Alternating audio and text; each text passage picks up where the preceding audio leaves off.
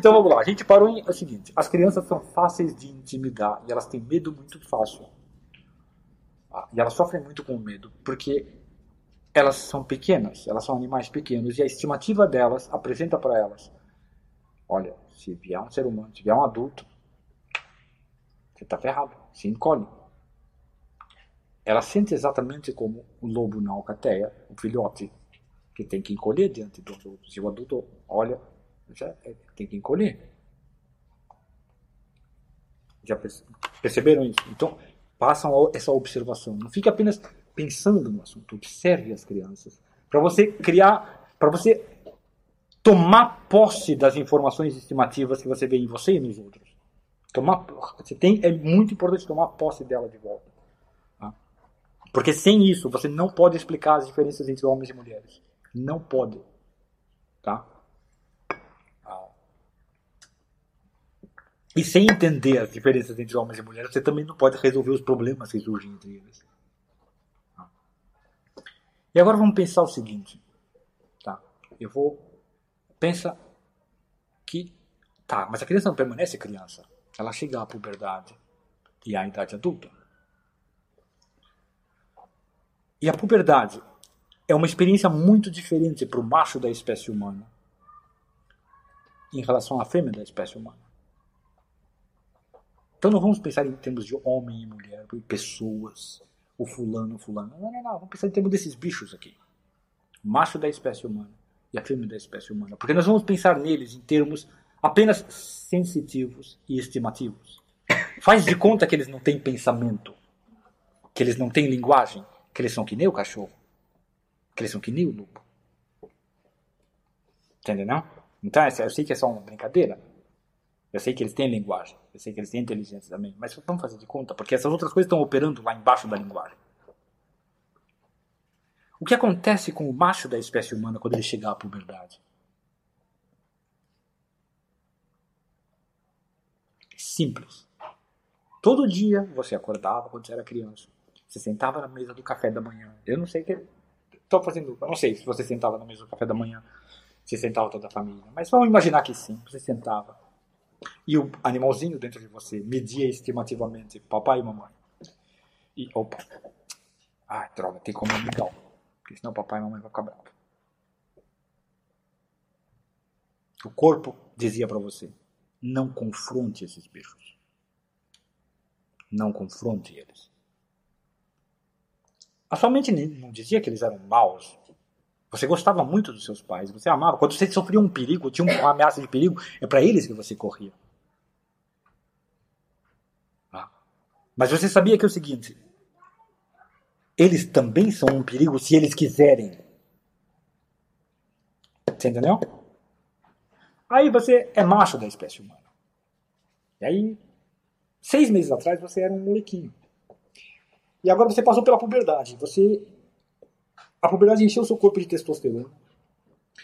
Mais ou menos entre duplicou e triplicou a sua força física. Entendeu? Não? E aí você senta ali. Na mesa do café da manhã. E você vai comer o seu mingau. E você olha o papai e a mamãe. E o bichinho dentro, dentro de você fala: Pé. O que, que eles podem fazer? Que, que eles podem fazer? Eu vou dizer uma coisa: olha só, eu sou uma pessoa de tamanho pequeno. Não é isso? 1,72m. Nunca passei de 65 quilos na vida. Eu me lembro de perder o físico do, do- o medo físico dos meus pais. Me lembro claramente. De, é, se eu quiser, eu faço. Você vai fazer o quê? E a maior parte dos rapazes tem exatamente essa experiência.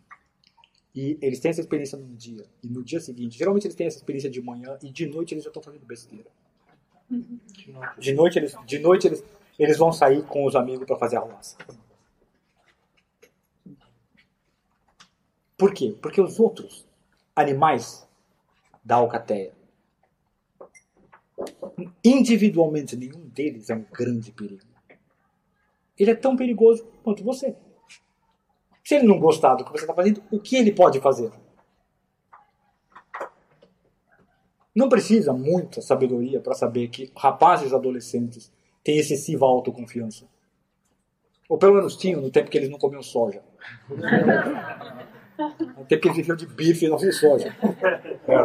E bife, e bife sem também. Exatamente, bife, exatamente. Laticínios também são sem hormonas femininas, aquilo é castração química. É, é, bife de verdade, é. É castração química. É, não vai a discutir castração química Então, eu me lembro nitidamente disso. De, não, tem um período em que, não, é, cara, vamos fazer tal coisa? Não, o que, que, que, que a mãe vai falar? Como que o pai vai fazer? Eu me lembro, e eu, eu me lembro nitidamente de, de repente chegar um período. Não, eu não levo em consideração eles, exceto por generosidade da minha parte. Porque eu gosto deles. Porque eu não quero que eles sofram, pô. Você entendeu? Ah? E provavelmente todos os rapazes aqui lembram de em algum momento da vida. Pode ter sido logo depois da puberdade. Pode ter demorado até 10 anos depois, mas em algum momento vocês perceberam isso. Fisicamente.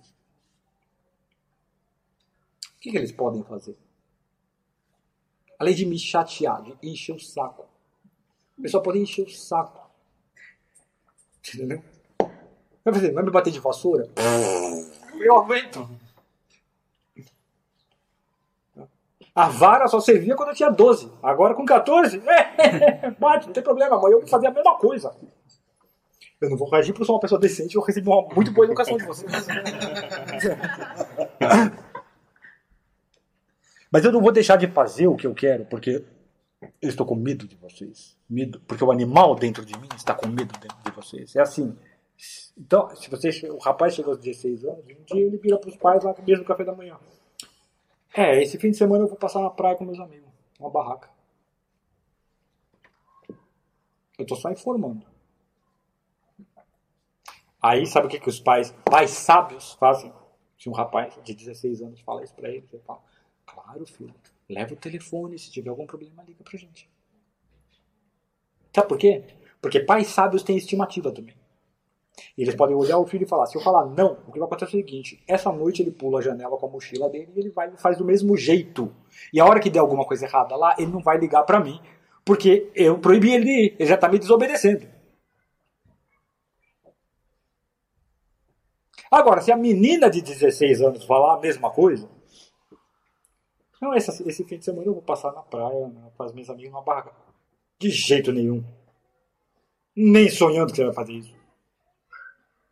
E por que os pais, muitos pais reagem assim quando ela faz a mesma proposta? É por avaliação estimativa. Porque ela vai se encolher diante dessa resposta. Porque se o rapaz adquiriu aqui, ó, pequenininho, certo? Você não pode dizer que eu sou um cara grandão.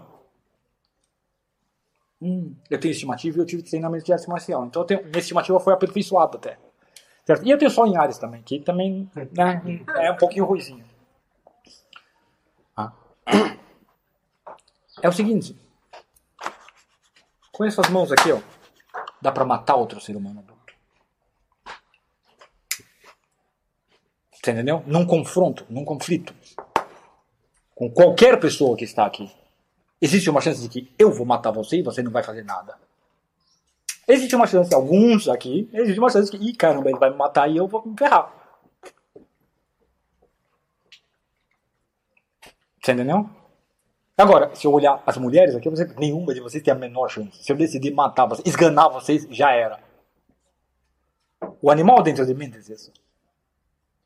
Porque o crescimento em força nos membros superiores é suficiente para que o macho da espécie deixe de ser presa para a própria espécie. Deu para entender? O mesmo acontece com os leões, por exemplo. Ou com os lobos. Ou com os bois. O mesmo não acontece com as hienas. Nas, entre as hienas, são as fêmeas que adquirem força suficiente para que o macho seja presa dela. E as hienas têm, de todos os hábitos conjugais, os mais diferentes dos seres humanos. Os mais bizarros. Entendeu isso aí? A outra coisa que aconteceu com o rapaz, e essa aconteceu com a moça também, e essa é medida cientificamente, experimentalmente, é um grande crescimento de QI na puberdade. Você começou a imaginar o mundo e a visualizar o mundo de maneira mais ampla do que quando você era criança. Isso é necessário para você, porque, como a gente falou, o ser humano vai ter que agora criar uma narrativa real para sua vida, e antes ele só precisava de uma fictícia. Então ele precisa ser um pouquinho mais esperto, precisa captar a realidade melhor. Isso acontece com o rapaz e com a moça. Aliás, com a moça, a mudança mais significativa, em termos quantitativos, na puberdade, é a mudança em QI. Não a mudança em força. Uma menina pós-púbere de 13 anos é, não é muito mais forte do que uma menina pré-púbere de 12. Agora, um rapaz de 14 que passou pela puberdade e um menino de 13 que não passou, não existe a menor comparação entre eles em termos de força física. Então o que acontece com a moça? A moça ela chega lá, passou pela puberdade, a mesma coisa que o rapaz, começa a pensar, o que eu quero fazer de legal da vida? Primeiro ela passou mais cedo. 13 anos, e o cara lá 14, 15. Ela passou mais cedo. Segundo ela, ah, eu quero, sei lá, dançar. O que, que meus pais vão pensar? Imediatamente o animal dentro dela, que, como seus pais vão reagir? Ah, eu quero andar com as moças, sei lá, gótica e usar batom preto. O que, que meus pais vão pensar? E isso gera um conflito interno. Deixa ela insegura em relação a. Não, peraí, faço ou não faço? O rapaz faz o seguinte: não, eu quero andar com os metaleiros e deixar meu cabelo crescer. E o corpo dele diz: é, cara, isso que é legal, vai lá e faz. É isso que acontece com a gente. Entendeu? E não é isso que acontece com vocês, moças. O que acontece com vocês, moças, é não, eu quero fazer um negócio diferente cabelo. Eu quero, sei lá, botar um piercing, mas que meus pais vão pensar. Eu quero estudar tal outra coisa, mas que meus pais vão pensar. Eu quero andar com essas amigas aqui, mas que meus... O que, que as minhas amigas vão pensar dos meus pais? O que, que os meus pais vão pensar das minhas amigas? O que, que a minha, as, meus professores vão pensar dos dois grupos? O animal dentro dela, por, por mais que ela esteja pensando no que ela quer, e ela está pensando no que ela quer porque ela cresceu em QI, o animal dentro dela reage como presa. Você entendeu? O leão acorda todo dia e pensa o seguinte: o que eu quero fazer hoje? Quero ficar coçando o saco. Então eu vou ficar coçando o saco. Quero uma leoa, então eu vou catar uma leoa. Quero uma gazela, então eu vou catar uma gazela. É assim que ele pensa a vida. Entendeu? É assim que um predador pensa a vida e sente a vida. Agora o coelho, ele pensa o seguinte: ele acorda todo dia também do mesmo jeito que o leão. E ele pensa: o que eu quero da vida hoje? Uma cenoura. É, mas tem uma cobra no caminho. Onde está a cobra? Onde está o gavião? Então ele não pode sair da toca dele e seguir um caminho linear de acordo com o seu desejo sensitivo. Ele tem que pensar, não, eu tenho que seguir um caminho indireto, cheio de curvas, assim, para ocultar, pra enganar, fazer aqui a raposa, o gavião, a cobra pensar que eu estou em outro lugar e daí eu cheguei na cenoura, peguei e eles não me viram. Entendeu? Ele tem que navegar e essa é a vida psicológica instintiva de uma moça. Ela tem que navegar. Ela sabe o que ela quer. Se a moça não tem a figura paterna, ela pode começar a ter, a ter um comportamento mais de predador? Não, Porque, isso por exemplo, depende. a Não, não vai ter tanto Não. da não tem tanto não, não. Olha só. Veja bem.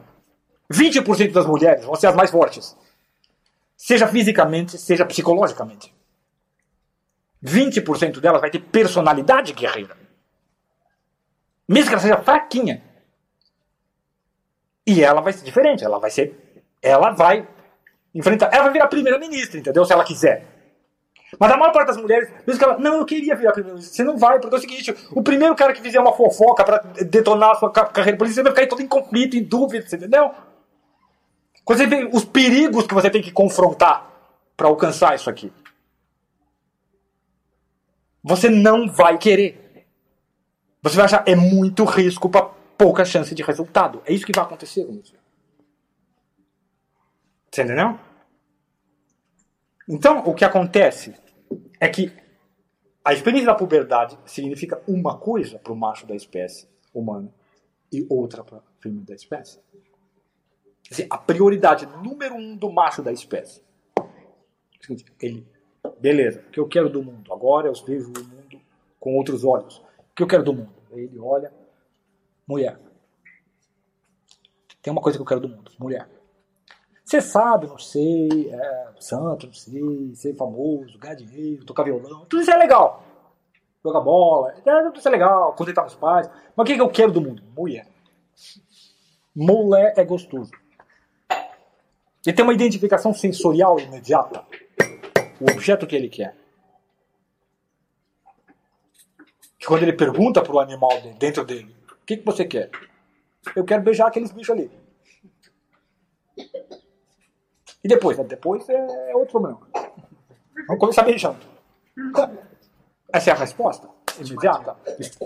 É a resposta imediata dele. Essa é a primeira, essa é a pressão instintiva, ou pressão animal mais forte no rapaz depois da puberdade. Primeiro, porque ele está cheio de testosterona.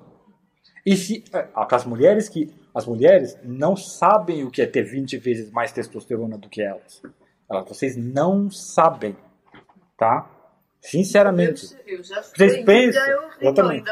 Vocês, vocês, pensam que é um, vocês pensam assim, ah, é porque o homem é tudo tarado. Não, não, é porque nós estamos afogados em testosterona.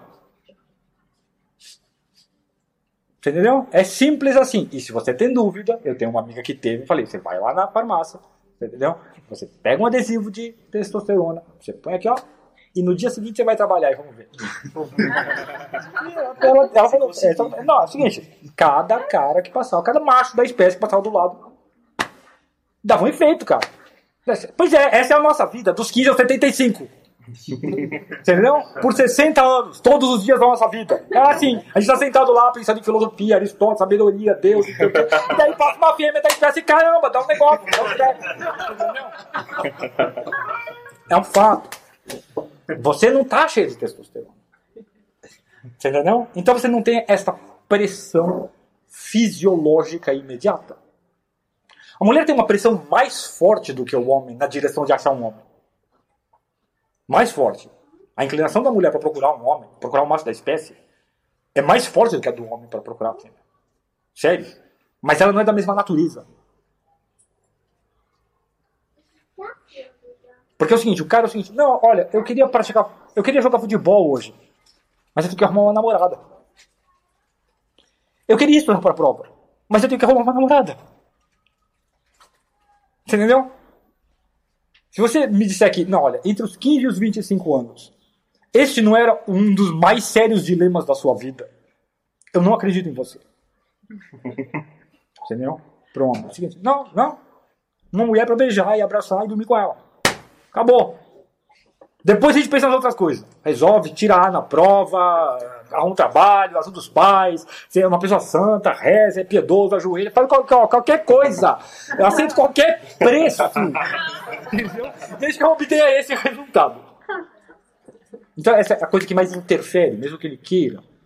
Ah, mesmo que seja um, Porque o sujeito pode ser psicologicamente desinteressado pro sexo. Ele pode. Se ele recebeu uma boa educação, é, essa é a verdade.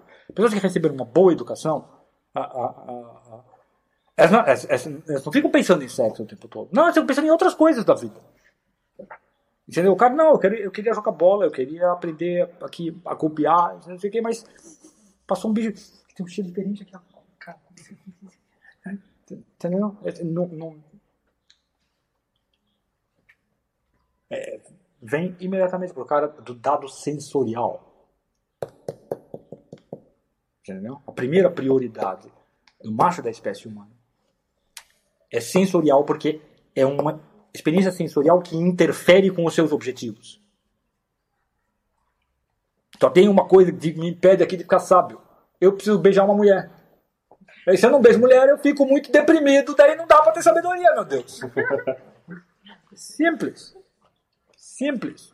A coisa que mais atrapalha o cara. existe mulher no mundo e ele, se, não existisse, daí ele não sofreria, porque ele nunca teria visto. Mas ele está vendo. Não? Esse é um dos fundamentos de existir mosteiro. Assim, o que os olhos não veem, o coração não sente. Em parte.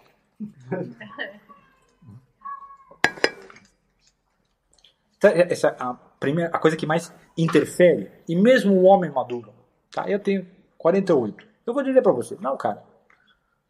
Todo dia, você, em algum momento do dia, isso interfere com o que você está fazendo. Todo dia, assim, não. Ah, se, ah, olha, estava aqui, estava lendo aqui a passagem de Evangelho, no meio do versículo. Dá uma pausinha aqui. Se tivesse uma mulher agora, seria tão gostoso. Vai que a mulher agora está com paciência. Você entendeu? Não, assim, não, é, não é planejado, não é calculado, né? não é voluntário. É assim, não. Veio. E como se baseia, como essa necessidade sensorial se baseia, ela, o impulso é basicamente neuroquímico. É, é testosterona, cara. Você está cheio de hormônio, entendeu? A insatisfação com ela é um grande sofrimento. O que, o que a, a, outra coisa que as mulheres têm que entender sobre os homens é o seguinte: quando o cara não tem sexo, é uma coisa que não comeu, não dormir ou não fazer xixi quando você precisa. Você entendeu? Não é assim, não, faltou-me intimidade com alguém. Não, não, não, não, não, não. É que nem passar fome. É que nem tá morrendo de sono e você tem que terminar o trabalho. Dói. Fisicamente, entendeu? É um negócio físico, puramente físico. Não precisa ter intimidade nenhuma. Se eu for lá e for só gostoso, tá bom.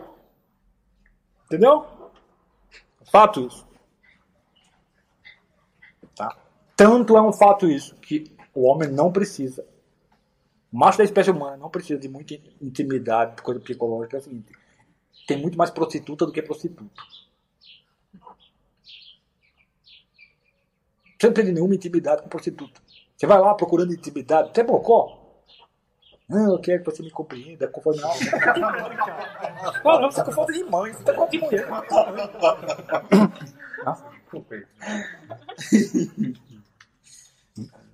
E com a moça o que acontece não é isso.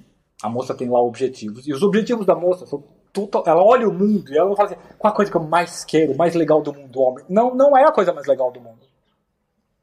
É fazer alguma coisa ou ser médica, ou ser professora, ou ter amigas, ou dançar. É fazer alguma coisa. Entendeu? É sério mesmo. É a, primeira coisa que ela pensa. daí, mas como a tribo vai reagir? A tribo vai falar, mas essa vadia que fica aí dançando, que fica se vestindo desse jeito, é, os seus pais, se a tribo toda se voltar. O que vai acontecer comigo? É o que o bicho dela pergunta dentro dela. O que vai acontecer comigo se toda a tribo me detestar? Ou for indiferente a mim? Eu respondo o que acontece sendo macho da espécie, e um macho bem típico da espécie. Eu respondo. Eu digo pra você o que o animal dentro de, o animal dentro de mim responde diante da proposta. E aí, bicho? E se todo mundo se voltar contra você? Eu não vou morrer sozinho! Eu vou matar mais do que um. E eles vão se foder. Você entendeu? É isto. Você entendeu? Essa é a reação normal. A reação normal. da mulher é o seguinte: cara, se a tribo inteira se voltar contra mim, eu morri. Acabou. Fim. The end.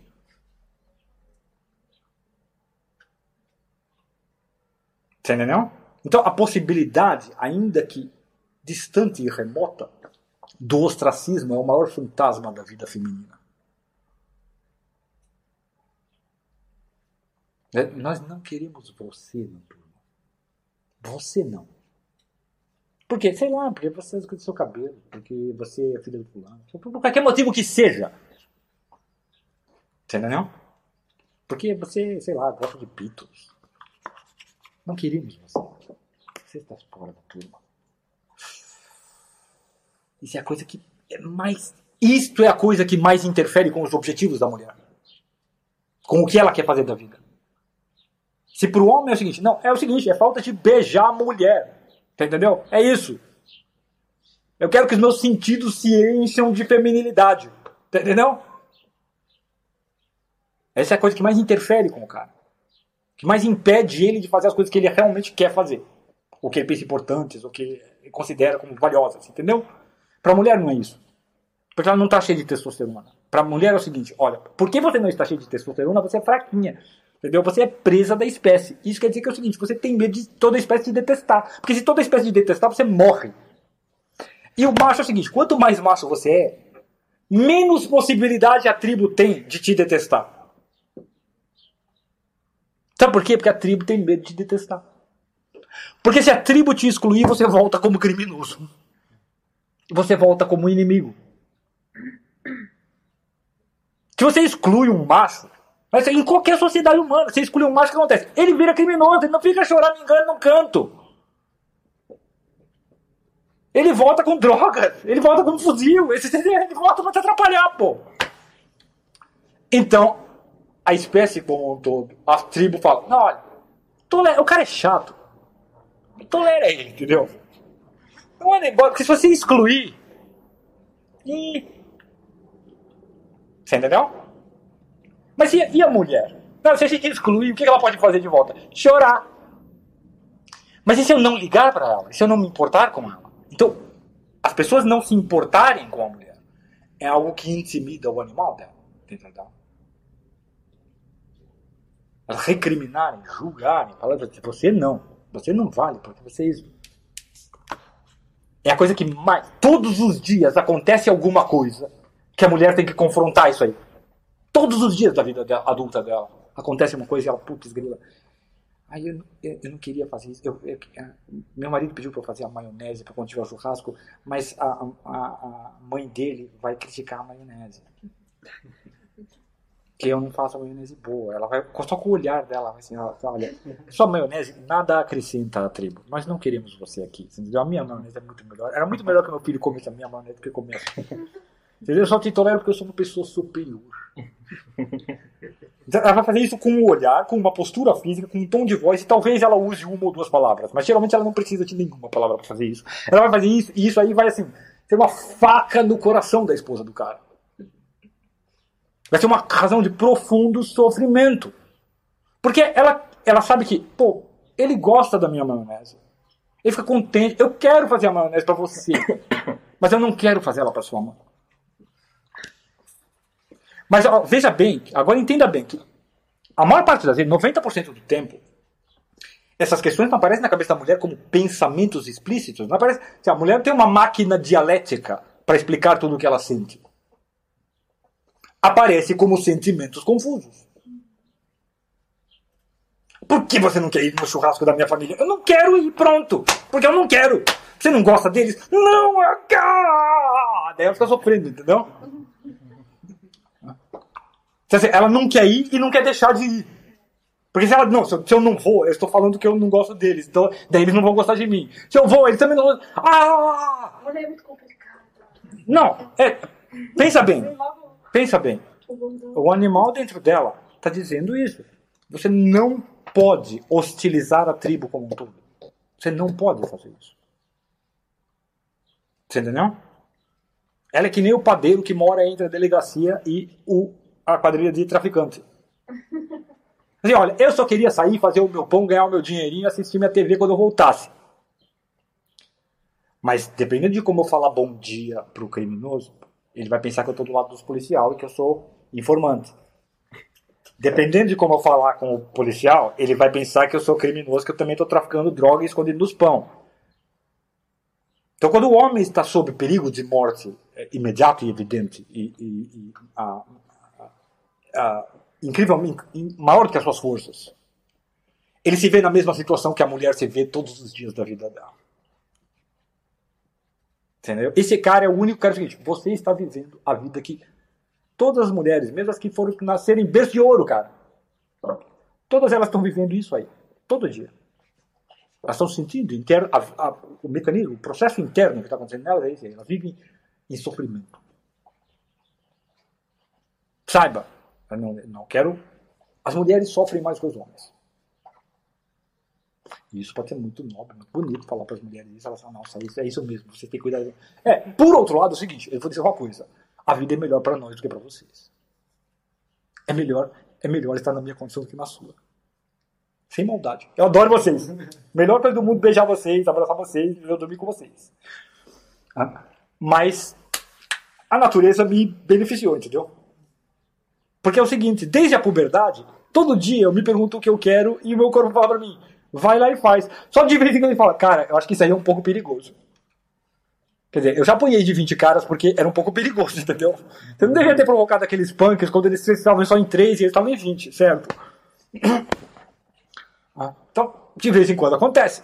A minha estimativa falha porque eu sou ariano, sou muito audaz, entendeu? Mas de maneira geral, desde a puberdade, o homem sente mais liberdade para fazer o que ele quer. Em relação à tribo e aos membros da tribo. É assim, ó. Tá na hora de tirar, botar o lixo para fora.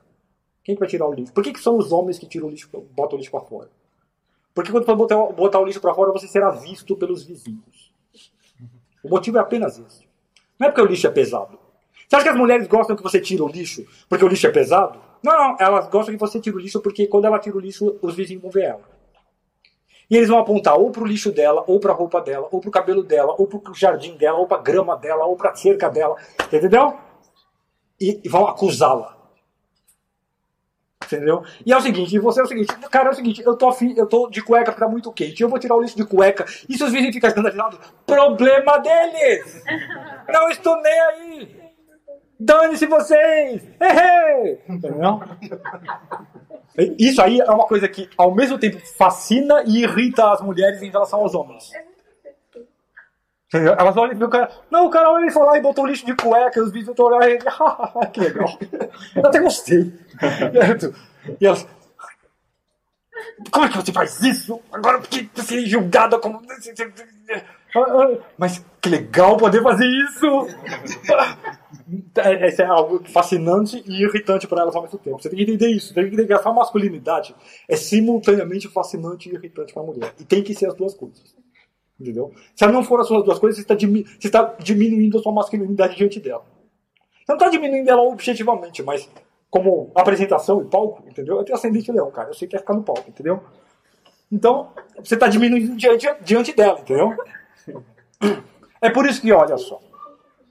Então, o que acontece? Quando a mulher olha isso, no macho da espécie, ela vê o seguinte: é, alguns desses caras, a tribo nunca vai expulsar.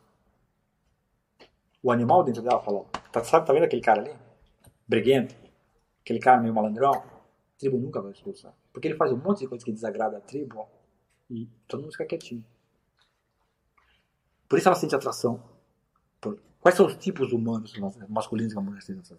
Bandido, cara grosso, cara forte, cara rico, cara poderoso. Todos os caras que é o seguinte, olha, dificilmente a sociedade vai expulsar. Se o cara bonzinho fraquinho, fala, não, se você decidir te expulsar, você tá no mesmo mato que eu. Você, você tá no sem cachorro que nem eu. Eles expulsam nós dois sem pensar. Então ela não vai sentir atração por esse? Porque do que ela precisa. Se o que o cara, o que o cara precisa, o cara precisa para estar livre do seu problema e ele poder fazer o que ele quer da vida. O que ele precisa? Ele precisa de uma coisa gostosa, feminina para ele beijar e abraçar.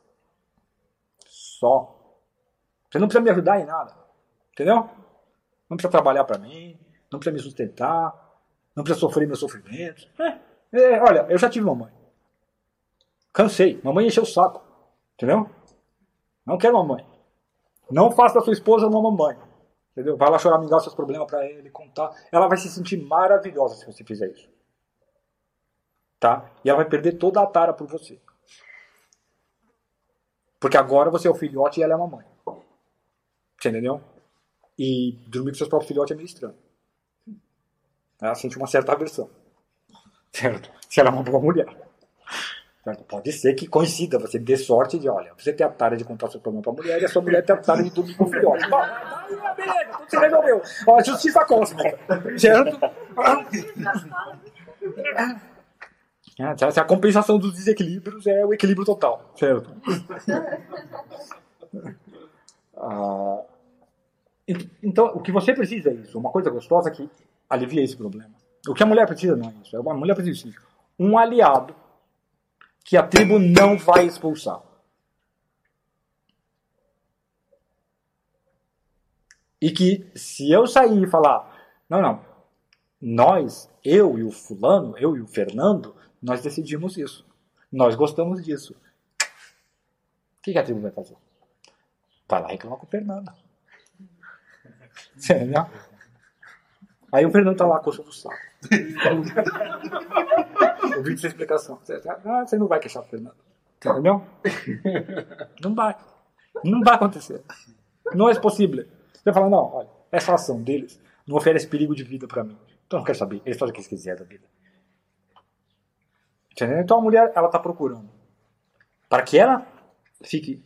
Os dois o que eles estão procurando é o seguinte: olha, tem uma coisa dentro de mim que me incomoda. Que me impede de ser livre. No caso do homem, o impedimento é puramente sensorial. Assim, não, olha, eu não dá para ficar me concentrando no trabalho agora, porque agora eu quero dormir com a mulher. Se passar um tempo, ah, tudo bem, daí, daí eu aguento e volto ao trabalho. Porque também eu esqueço fácil. Entendeu? E a mulher? Não, a mulher é o seguinte, a coisa que incomoda ela é o seguinte, não, pode ser que a tribo me odeie, eu não posso fazer nada do que eu quero. Porque sozinha eu não posso fazer nada. Se não tiver uma tribo, eu não posso fazer nada do que eu quero. Eu não posso ser professor, eu não posso ser médica, eu não posso ser dançarina, eu não posso. As pessoas gostarem de mim, eu não posso ser mãe, eu não posso ser nada. Você entendeu? Opa, meu cigarro saiu voando. eu não posso ser nada, tá vendo? Sou... Tá, tá vendo por que Portugal é difícil pra mim? Não é de maldade, mas é que os portugueses eles olham isso aí e falam: esse cara é meio estranho. eles falam. Eu sou assim. Então, ela não pode fazer nada sem a tribo. E ela não pode fazer nada com a tribo. Então, ela precisa de um forte aliado dentro da tribo.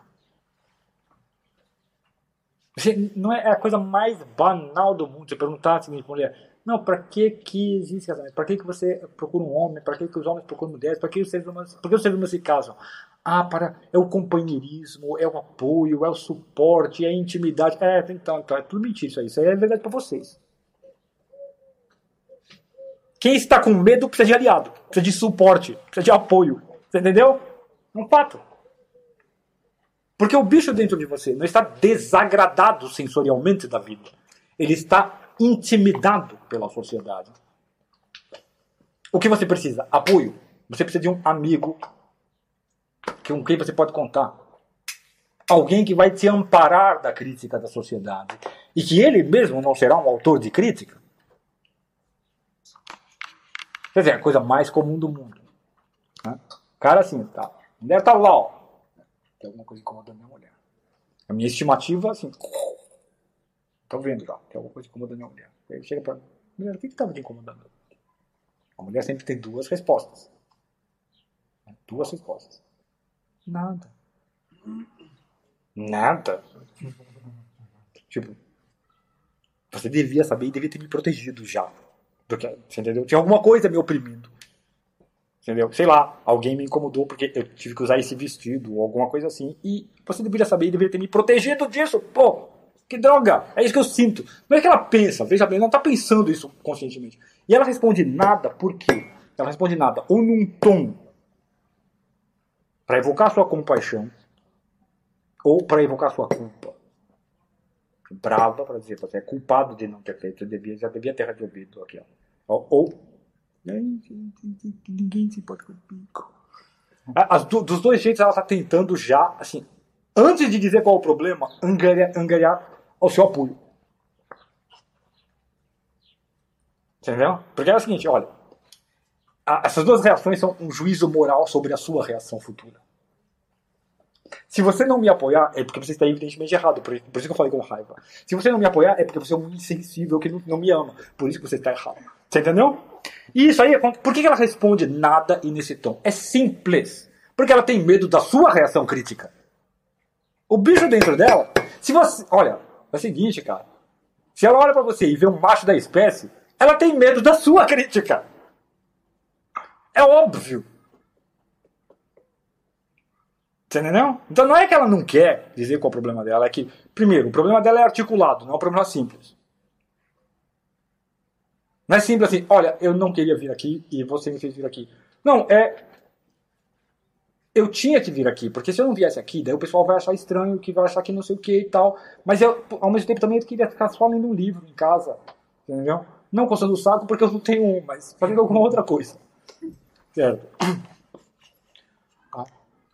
Estudando filosofia, rezando, pensando em Deus. Mas eu tenho que vir aqui, entendeu? Então é um conflito interno entre várias porções, várias direções. E que o que ela queria mesmo é que você tivesse visto esse conflito antes de chegar a hora de ir. E você vê, cara, isso aqui vai dar muito conflito para ela. E eu vou inventar uma desculpa seguinte: ó, oh, gente, eu não vou no churrasco porque eu não quero, porque eu não tô afim. Porque eu adotei o seguinte: todo domingo eu sou nudista. Então se eu for, eu, vou, eu só vou pelado. Vocês querem? Não, então eu vou ficar em casa pelado. Me enche o saco. Entendeu? Eu adotei nudismo uma vez por semana. Eu decidi, agora é meu princípio religioso. Não quero saber. Quem são vocês para questionar? O cara pode inventar uma desculpa dele. Entendeu? E a mulher ela não vai ficar 100% contente com a solução. 100% não, porque ela queria a oportunidade de criar, a, a angariar a simpatia da tribo. E talvez ela tenha perdido. Mas ela vai te admirar por isso. Você entendeu? Ela vai sentir um pouquinho de tara por, por você, porque você fez isso. Tipo, cara, esse bicho é macho. Você entendeu? Então, como é que ela vai gostar? Mulher nunca gosta de nada. Entendeu? Mulher nunca gosta de nada. Lembra aquele negócio que gente falou de to, é, todo mundo é crítico? Mulher é 10 vezes mais. Entendeu? Então, então é muito raro mulher ficar contente. O importante não é você fazer coisa para contentar a sua mulher. Não, o importante é você fazer coisa para o seguinte, para sua mulher querer ficar com você. Olha para você e falar, caramba, esse bicho é macho. Esse bicho é garantido. Aqui, aqui, o animal dentro dela sentir-se amparado. Até o ponto de, com alguns anos de relacionamento, olhar, olha, se a sociedade inteira nos odiar, mas eu tiver você ao meu lado, valeu. A gente vence. Ela, ela tem que sentir isso de você. Você tem que criar. Você entendeu? É isso que ela quer de um cara. Um cara que ela sinta isso. E é por isso que é tão fácil para a mulher sentir atração por um cara que tem poder político, ou tem poder econômico, ou tem riqueza, ou tem força física, ou é bruto e não, tá, não, não respeita nenhuma convenção. Porque tudo isso são indicadores externos de talvez seja fácil para esse cara ser independente da tribo e a tribo ficar quietinha diante dele. Entendeu? Opa.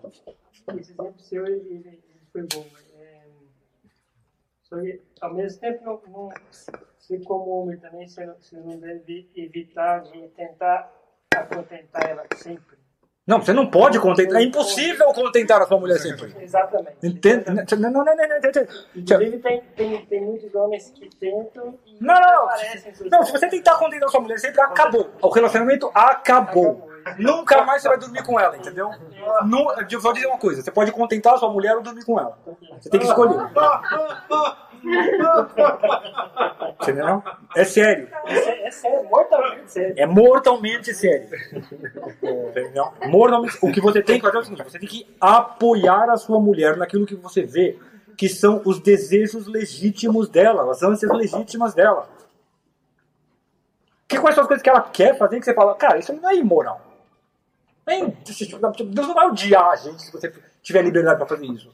Mas a sociedade vai criticar alguém, ou a minha mãe, ou a sua mãe, ou seu pai, ou a vizinha. Então, peraí, deixa eu ver como é que eu vou fazer para fazer isso. E é o seguinte, e eu dou um pé na bunda desses caras. Isso você tem que fazer pela sua mulher. Você tem que todo dia tentar entender qual foi o labirinto em que ela navegou hoje. Em que, quem, quem é o dragão que aprisionou ela hoje? A mulher é o sempre está presa por um numa torre por um dragão. E o dragão é a vizinha.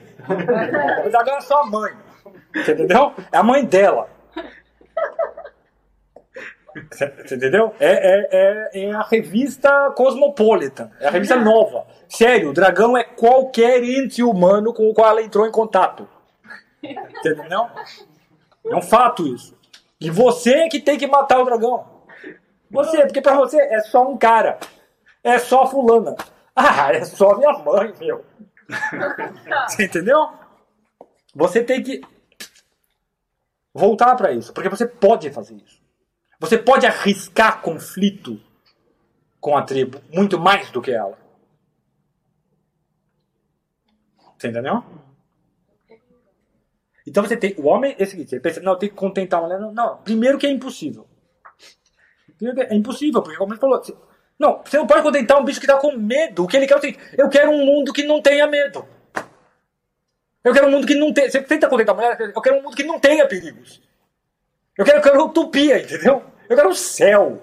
O único de contentar a mulher é o céu. Entendeu? Na terra não dá. Porque o problema da mulher é diferente do seu. O seu problema é o seguinte: a, a vida às vezes é sensorialmente insatisfatória. Não é, as coisas precisam ser mais gostosas, elas não são tão gostosas. Daí, então tá bom, tá, você trabalha mais, e aí você ganha mais dinheiro e a vida fica mais gostosa. Pronto, resolveu. A maior parte do seu tempo do- do- na vida do homem, assim, seu problema não é que você está intimidado. Você, ah, você quer pedir um aumento de salário. Claro que é uma situação difícil para todo mundo. Mas com mais frequência um homem vai chegar e. Não, peraí, quer saber? Eu vou ficar um mês caprichando aqui para ganhar o chefe. E aí eu vou pedir aumento de salário. Senão eu tô saindo fora. Uma parcela significativa dos homens vai fazer isso. Uma parcela insignificante das mulheres vai fazer isso. Ela vai tentar, por vários meios indiretos, mostrar que ela é merecedora de um aumento. E o chefe é ele não vai ver nenhuma dessas mensagens indiretas. Porque, sabe por quê? Porque ele não depende de mensagens, interpretar mensagens indiretas para sobreviver no- no- na tessitura social. Entendeu? Ele não precisa. Ele é macho da espécie. Mas não, se ela quisesse um aumento, ela pedia. Tá com medo do quê? Não vou bater nela porque pedir um aumento. Você entendeu?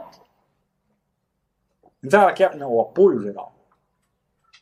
É por isso que. Ó, é essa é a razão pela qual é o seguinte. é, eu acredito mais na piedade masculina do que na, na feminina. Piedade religiosa. Sabe por quê? Porque é o seguinte, a religião para a mulher é muitas vezes usada apenas como uma, a, a garantia de que eu estou.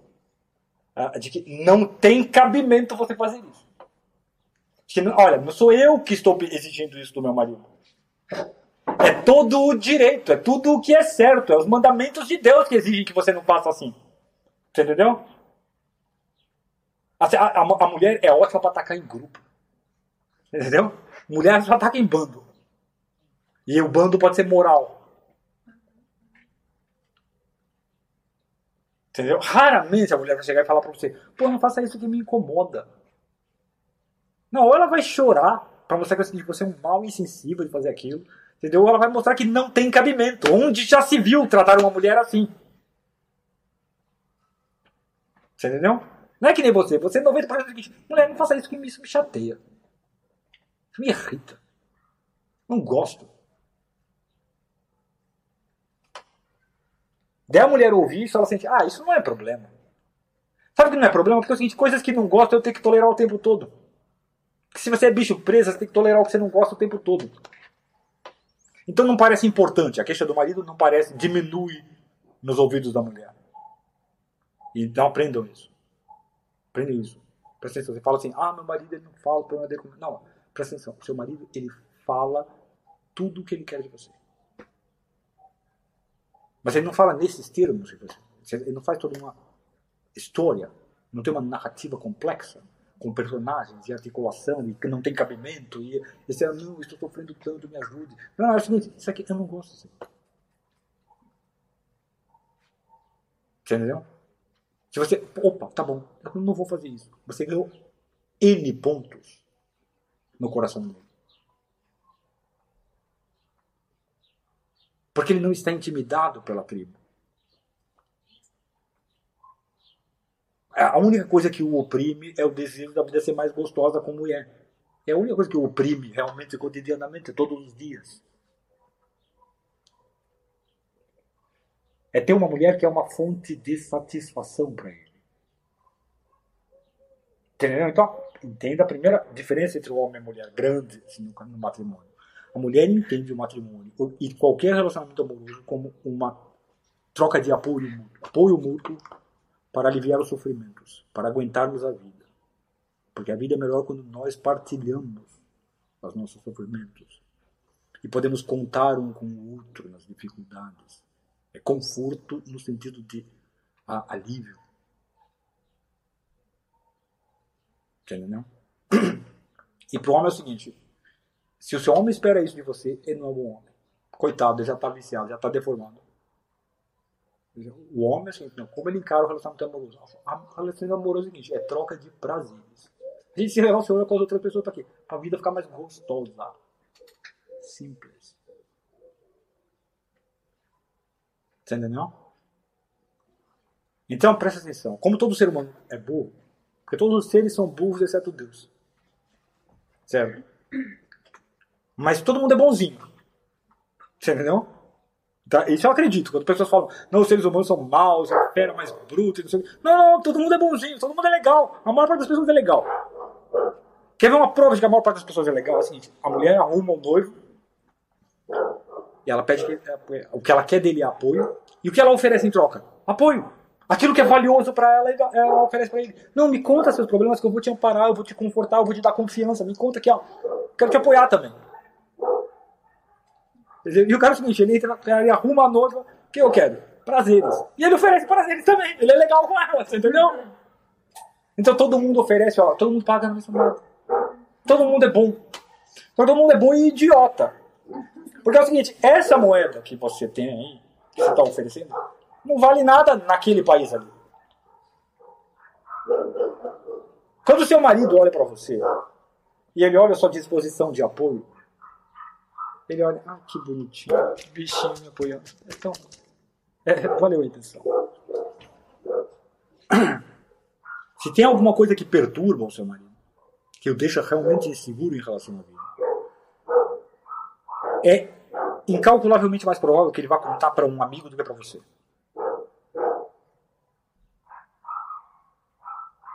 Porque ele não precisa de mamãe, ele precisa de um cara que é, naquele ponto, mais forte do que ele.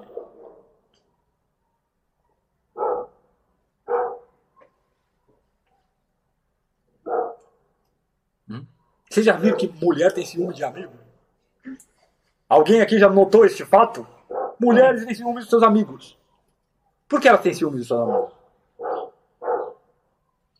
Porque você conta mais com o apoio deles do que com o apoio dela. Porque quando você tem problemas, é para eles que você conta. E ela é a última a saber. E isso deixa ela insegura. Se você não conta, não conta comigo, Quer dizer que você não precisa de mim. Se você não precisa de mim, você pode me largar a qualquer momento. Isso deixa o animal dentro dela inseguro, entendeu? Então, aprenda o seguinte: isso é um instinto errôneo. Isso é um mau instinto. Teu bom instinto, procura um cara que vai te dar apoio. Teu mau instinto, tenta pagar esse apoio com apoio. Isso é mau instinto. Sabe por quê? Porque ele olha para você e ele vê, olha esse ombrinho aí. Você vai me deixar seguro? Você vai me deixar seguro? Você? Mas nem que é vacatuça. Porque o que me deixa inseguro só que eu Cara, eu acho que, eu vou, acho que a gente vai morrer. Se eu contar pra minha mulher, ela vai arrancar o cabelo, vai, vamos, vamos multiplicar o problema por 10, entendeu? Você assim, putz, arrumei uma dívida que eu acho que eu não vou poder pagar. Você vai contar pra sua mulher? Não, você vai contar pro seu melhor amigo que é sábio em coisas financeiras. É para ele que você vai contar. Ele, não, cara, peraí, vamos pensar, isso aqui. Ele pode te fornecer o apoio necessário. Ela não pode te oferecer apoio nenhum. Ela só pode oferecer conforto psicológico. Mas quem precisa de conforto psicológico é bebê. Entendeu? Eu não sou bebê. Se eu fosse bebê a minha vida toda, eu continuava morando com a mamãe. Entendeu? Então, não seja a mamãe do seu marido. É o seguinte: o marido chegou, vocês se encontraram, nossa, estavam os dois trabalhando, agora vocês se encontraram. Não pergunta para ele qual foi o dia dele. Não pergunte para. Cala a boca, assim. como foi o seu dia? Não, não, cala a boca. Fecha, fecha a boca. Pega esses lábios aí e vai lá, dá um beijo nele. Como é bom encontrar você de volta. Expressa sensorialmente. Como é bom. Como é gostoso que você está aqui de volta. O cara vai ficar, caramba, eu sou melhor vida, minha vida é maravilhosa! minha vida é maravilhosa! Eu tenho tudo que eu quero! Você entendeu? Porque se você perguntar pra ele como foi o dia dele, ele vai falar: Ah, foi bom. Ah, foi ruim. Ah, sei lá, teve um cara chato. Então, dá uma cerveja aí. Passou. Entendeu? Sabe por quê? Porque é o seguinte, ele tá cheio de testosterona, ele tem o dobro da massa muscular, massa óssea que você, ele tem o dobro da capacidade respiratória. É o seguinte, embora o mundo tenha incomodado ele, ele tenha visto, cara, pode ser que eu perca o emprego, pode ser que eu perca, perca dinheiro, que todo mundo me odeie. É, pode ser, mas meu corpo não tá muito perturbado com isso. Não é profundo, entendeu? Não chega nas raízes do meu ser, não afeta a minha carne, afeta apenas o meu espírito. Entendeu? Esses medos afetam apenas o meu espírito. Não afeta a minha carne. Não me dói na carne. Então não me dói na carne, eu não preciso de cura. Não precisa que alguém vir e costure, a carne está cortada, alguém tem que vir costurar, entendeu? Não me feriu a carne. Sabe o que me feriu a carne? É o seguinte, olha, eu passei o dia todo encontrando homens que eu não queria encontrar, porque homem fedido e chato. Entendeu? E sempre tem que ficar medindo aqui para ele não abusar de mim, mostrar para ele que eu sou o macho alfa do território, tem um elemento de conflito.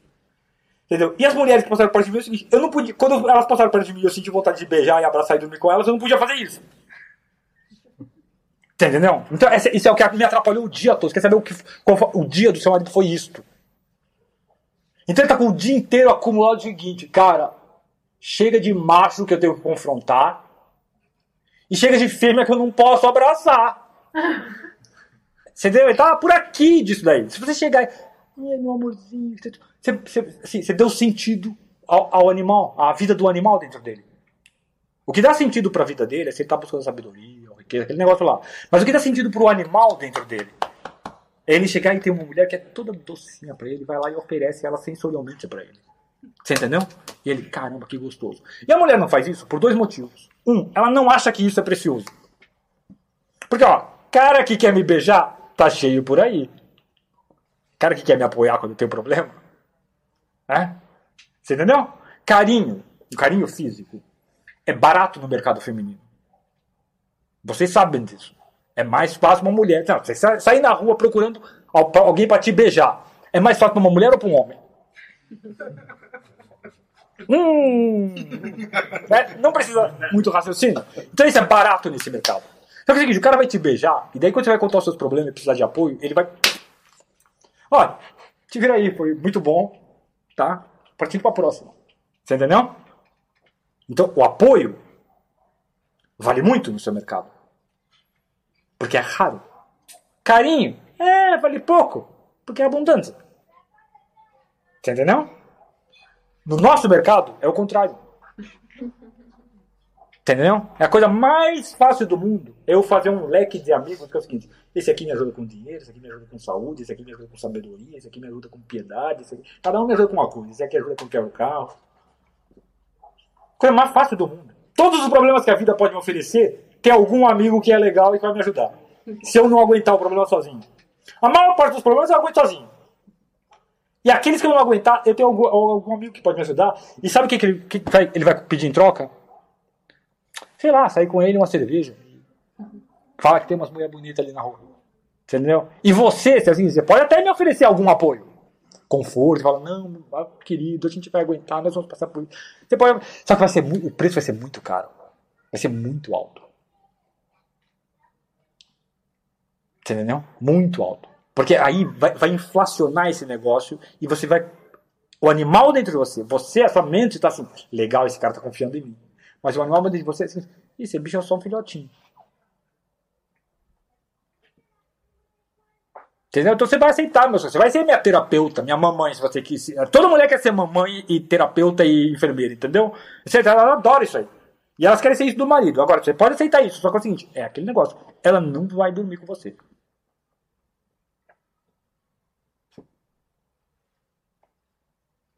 O que vai acontecer assim, não é nada, ela vai chegar assim, você vai chegar no dia seguinte, cara, você vai chegar lá, não, não, não tô afim. Não tô no crime. Não tá. É só isso que vai acontecer. Entendeu? Então você não pode pedir apoio. Você tem que falar o seguinte, cara, é, tipo, uh, eu não preciso do seu apoio.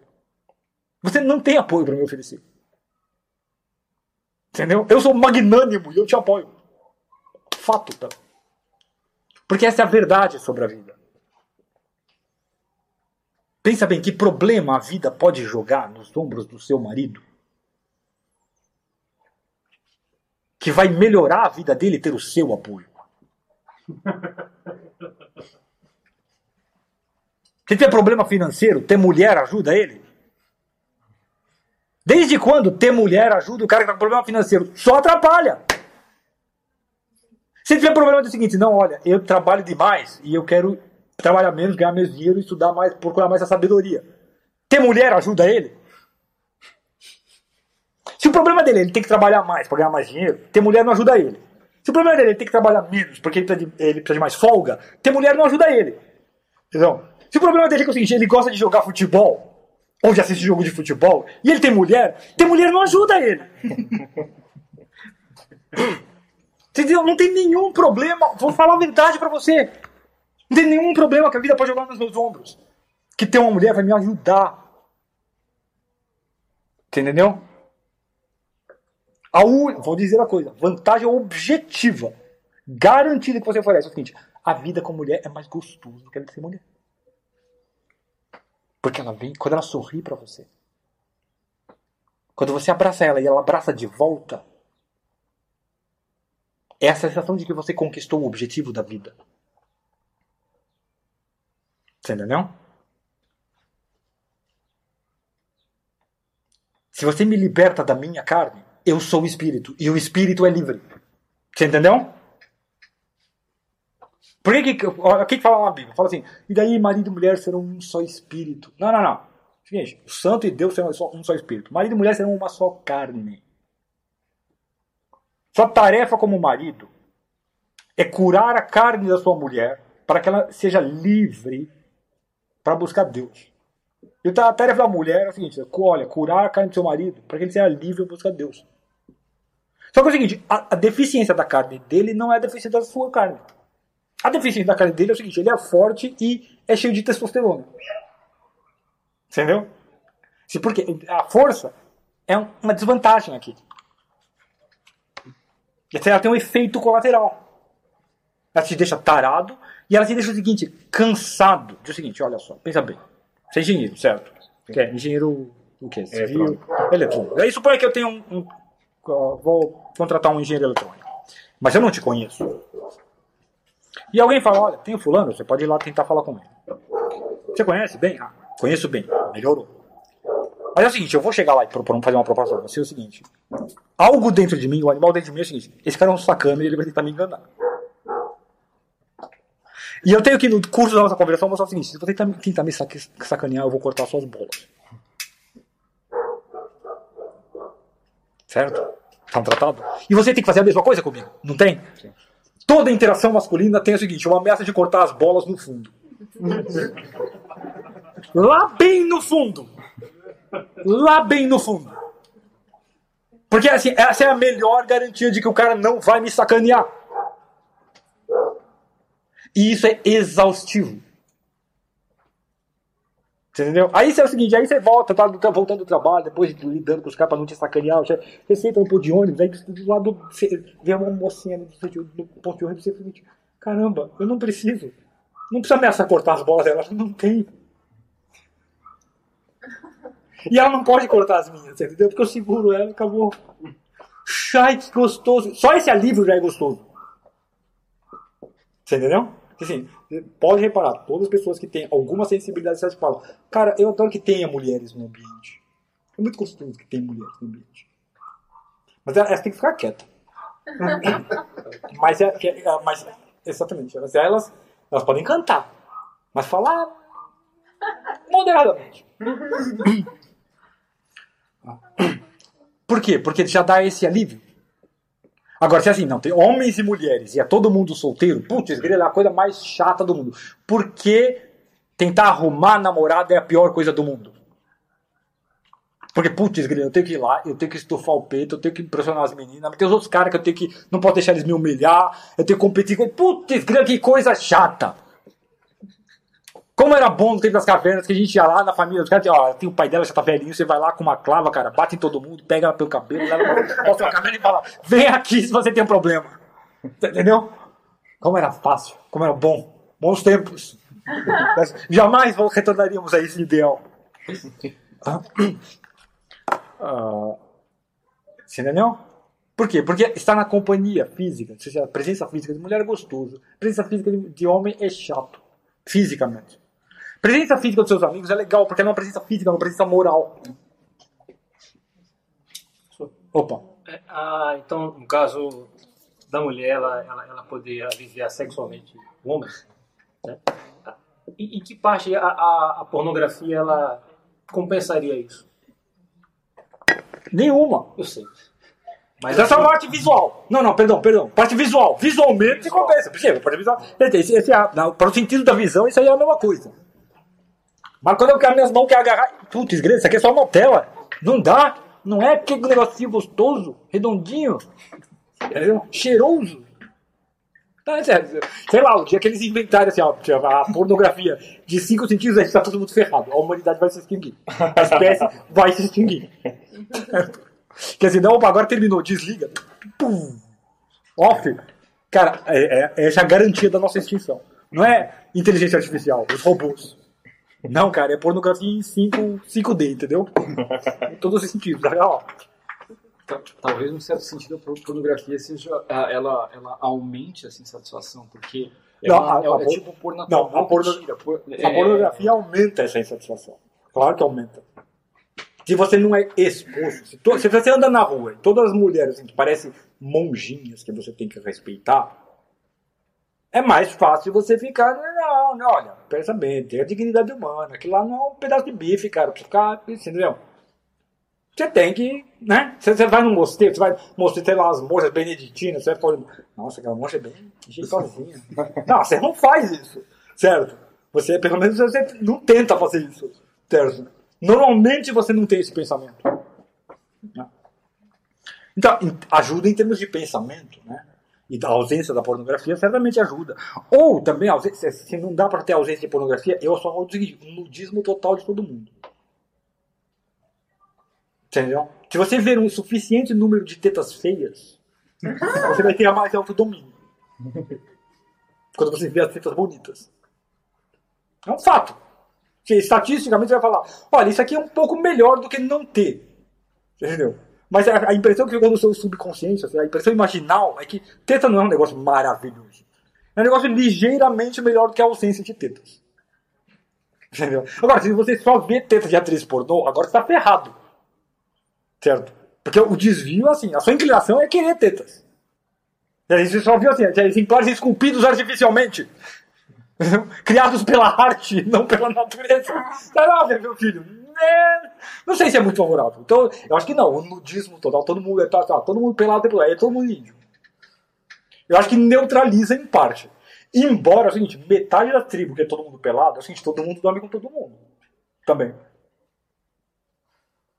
É sério. É assim, é pura orgia.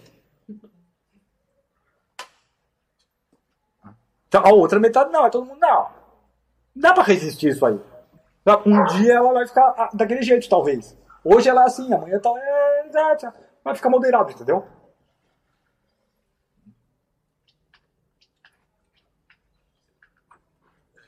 A principal problema que eu vejo na pornografia não é a exposição, é o negócio de a, a gratificação muito fácil. Entendeu? Muito rápida.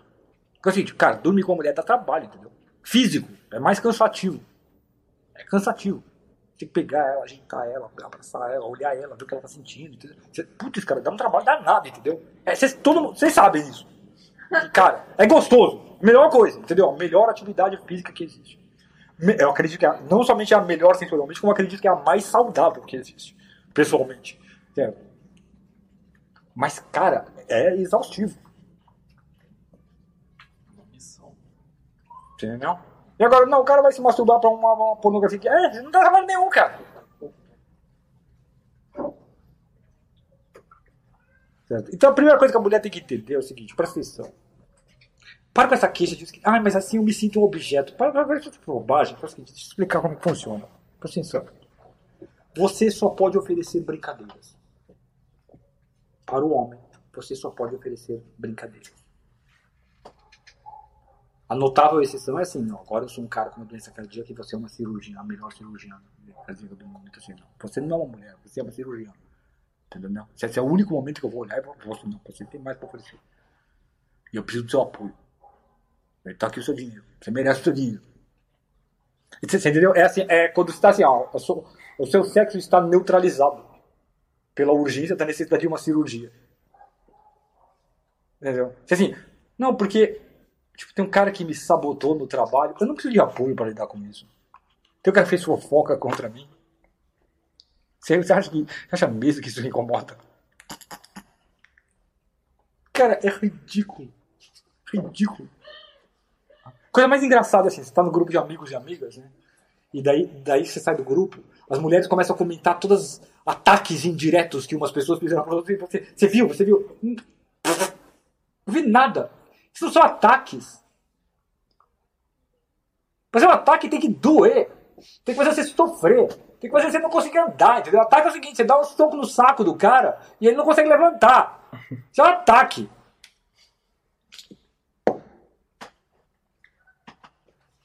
Indiretas sociais que não gostou da camisa porque o outro é pobre. Você olha.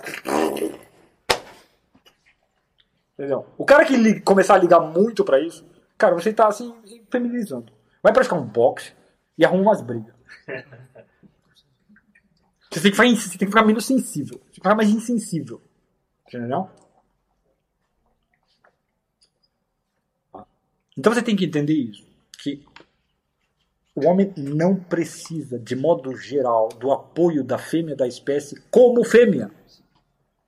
Claro que você, como pessoa, você não é apenas uma fêmea da espécie. Você é uma pessoa. Um indivíduo humano que tem certas virtudes, certos conhecimentos, não é isso? Existe uma dimensão interna pessoal em você.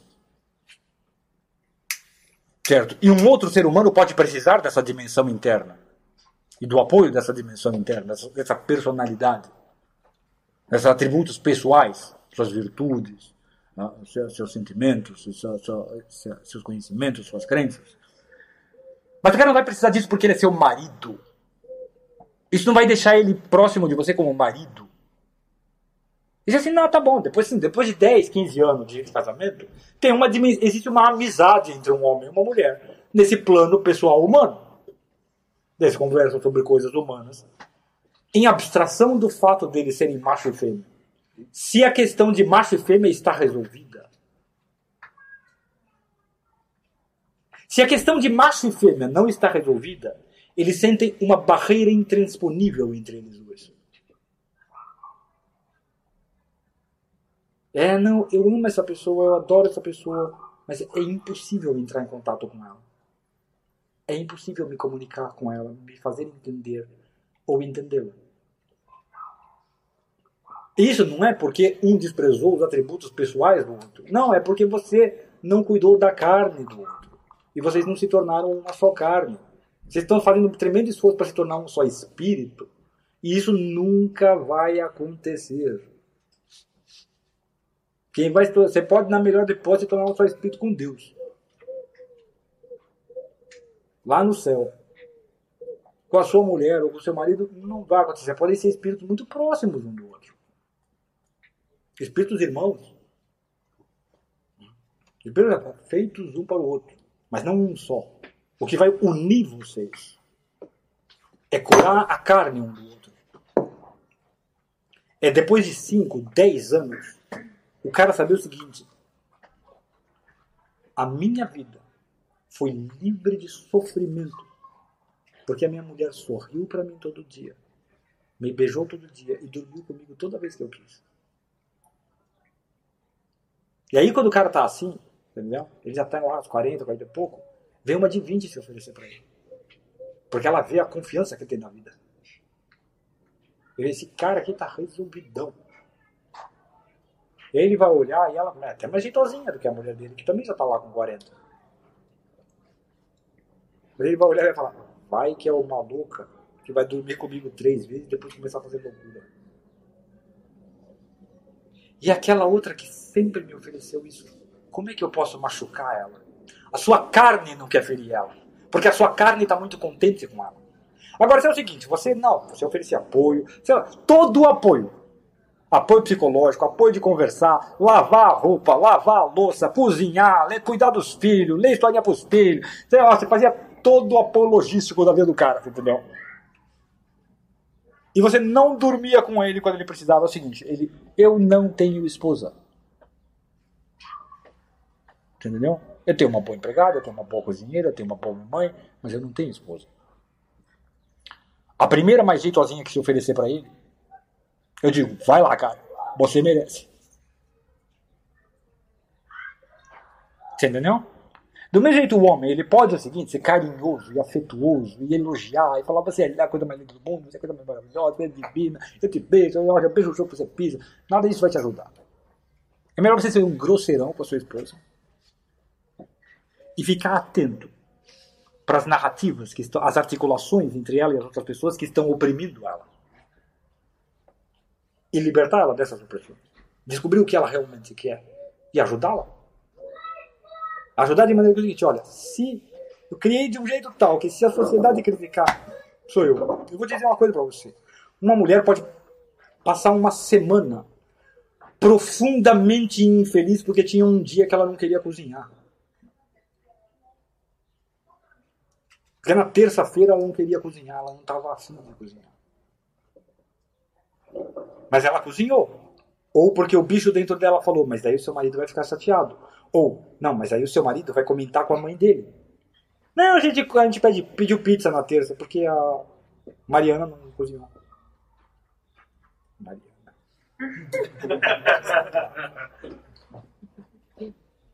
Você entendeu? Então, assim, ela só o que ela queria, cara, era o seguinte, cara, eu não estou afim de cozinhar, eu estou afim de pedir uma pizza, porque eu estou afim, sei lá, de ler um livro, ou de assistir um filme, ou de dormir, ou de dançar, ou de rezar, ou de não fazer nada. Mas ela não consegue, ela não conseguiu. E você tem que saber isso, porque você é um idiota que vai comentar com a sua mãe, ou com a mãe dela, ou com a vizinha, ou com as amigas, que ela não cozinhou. Porque é o seguinte, quando você não quer cozinhar, é o seguinte, eu não vou cozinhar, eu vou pedir um hambúrguer. Ah, mas já é a sétima vez que você vai comer hambúrguer. E daí?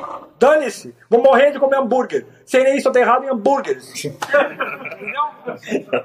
Dane-se o resto do mundo. Entendeu? Ninguém critica o cara. E aí chega a casa do cara solteiro, seguinte, só tem hambúrguer e miojo. Ninguém, ninguém nem vai acusar ele, porque você, vai acusar E daí, cara? Faz na sua casa como você quiser. Não, só, só, frito, só frito ovo quando eu tô afim, senão eu compro ovo já frito. Entendeu? E é isso, ó, esconda a sujeira quando eu vou receber uma mocinha, porque esse lugar aqui só serve para duas coisas: dormir e dormir com mocinhas. Você entendeu? Então é, é muito simples. Muito simples. Então você pode dar todo o apoio que você quiser. Não vale nada. E todas as mulheres, presta atenção, viram para mim e falam: Não, não, mas com meu marido a gente tem uma relação diferente, porque a gente tem essa conversa franca e a gente dá esse apoio. Então, vai isso. Seguinte, presta atenção. Seu marido ou vai te trair, ou ele será infeliz, ele morrerá infeliz com a esposa. Presta atenção, ou ele vai morrer frustrado com a esposa porque ele não tinha esposa, ou ele vai te trair. Não tem uma terceira alternativa. Entendeu? Não tem. Não existe. Não existe. É a terra, não é o céu. Entendeu? E a sua mulher é a mesma coisa, cara. Você pode ser carinhoso, você pode comprar, dar presente para ela, comprar coisa para ela, entendeu? É, é, falar que ela é maravilhosa, falar que você ama ela, amar ela, planejar férias com ela do jeito que ela quer, comprar a cortina do jeito que ela quer, gastar todo o seu dinheiro do jeito que ela quer. Você pode fazer tudo. Se você não ajudou ela a navegar o labirinto social e ser livre de críticas, você não fez nada por ela. Você não melhorou a vida dela em nada. Você entendeu? É o seguinte: é mais difícil ela te trair. Porque, por que é mais difícil ela te trair? Porque a mulher é moralmente superior. Não, não, não, porque ela tá com medo do mundo. Vou dormir com outro cara agora que vai fazer pior do que esse? Agora, se um cara perceber isso aí nela e for ombro amigo, entender os dilemas dela e conversar com ela, e ele quiser dormir com ela, ele dorme com ela. Pode ser sua mulher há 20 anos. Se ele der o apoio que você devia ter dado, e ele quiser dormir com ela, ele vai dormir com ela. Entendeu? Porque ela está só. Ela se sente só. Se ela tem carinho, se ela tem dinheiro, se ela tem as cortinas que você comprou, o seu trabalho, entendeu? Ela ainda assim está só.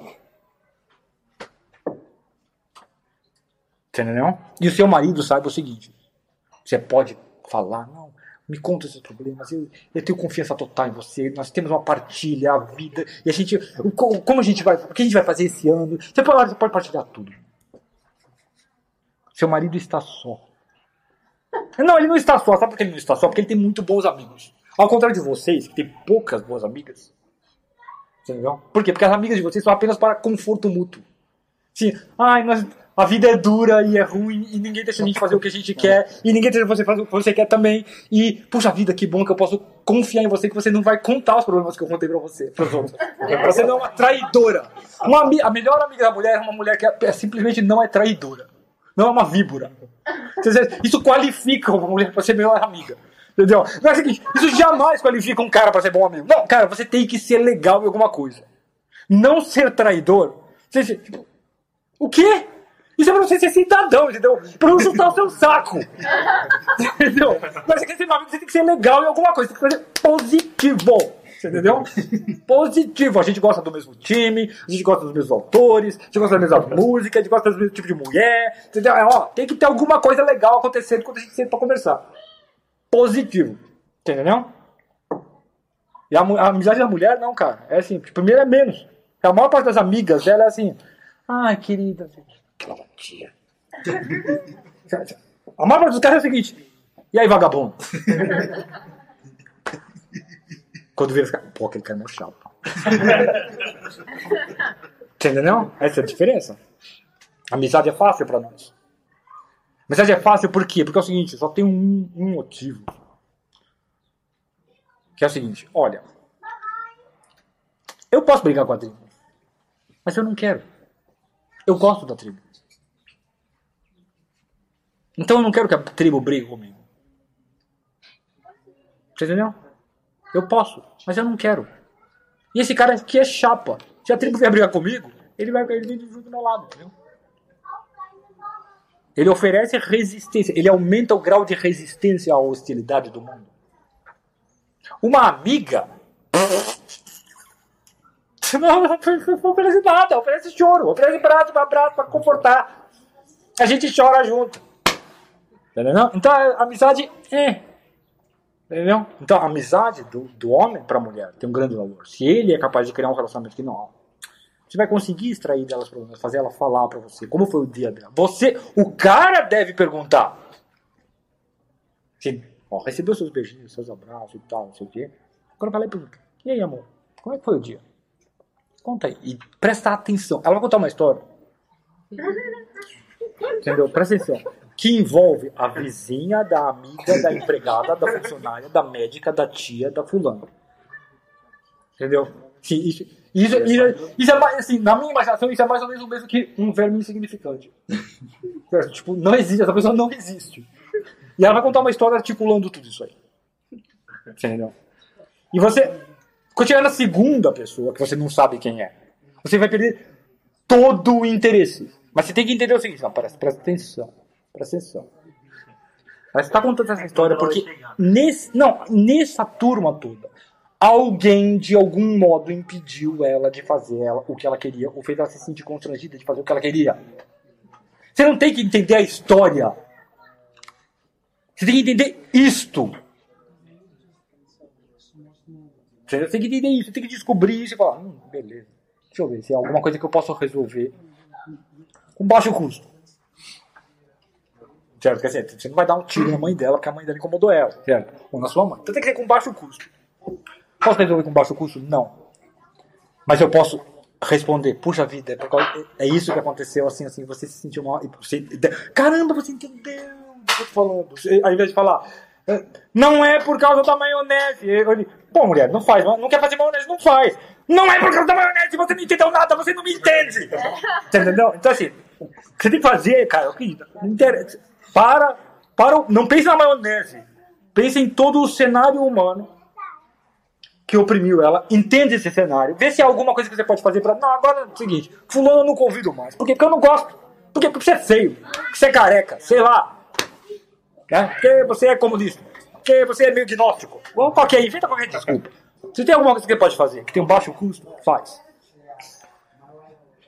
Se tem alguma coisa que não tem nada que você pode fazer, você pode mostrar que você entendeu o problema e confortar e falar, cara, isso não vai acabar com a gente. Isso não vai afetar a gente.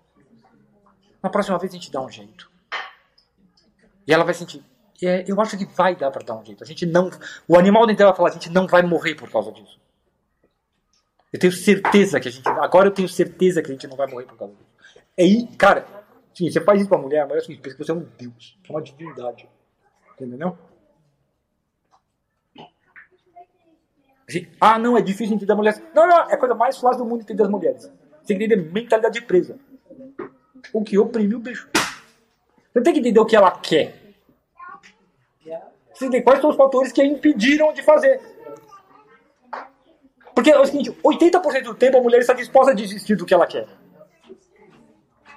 Desde que parem de incomodá-la. Desde que parem de encher o saco. E ela faz isso muitas vezes. A mulher deixa de fazer o que ela quer muitas vezes para para ninguém encher o saco dela. Só que isso é muito frustrante na vida, entendeu? Então você, o cara existe, ele existe para alargar esse espaço social dela. Para que, olha, com menos frequência você tenha que deixar de fazer o que você quer fazer. O que você está sentindo que você quer fazer.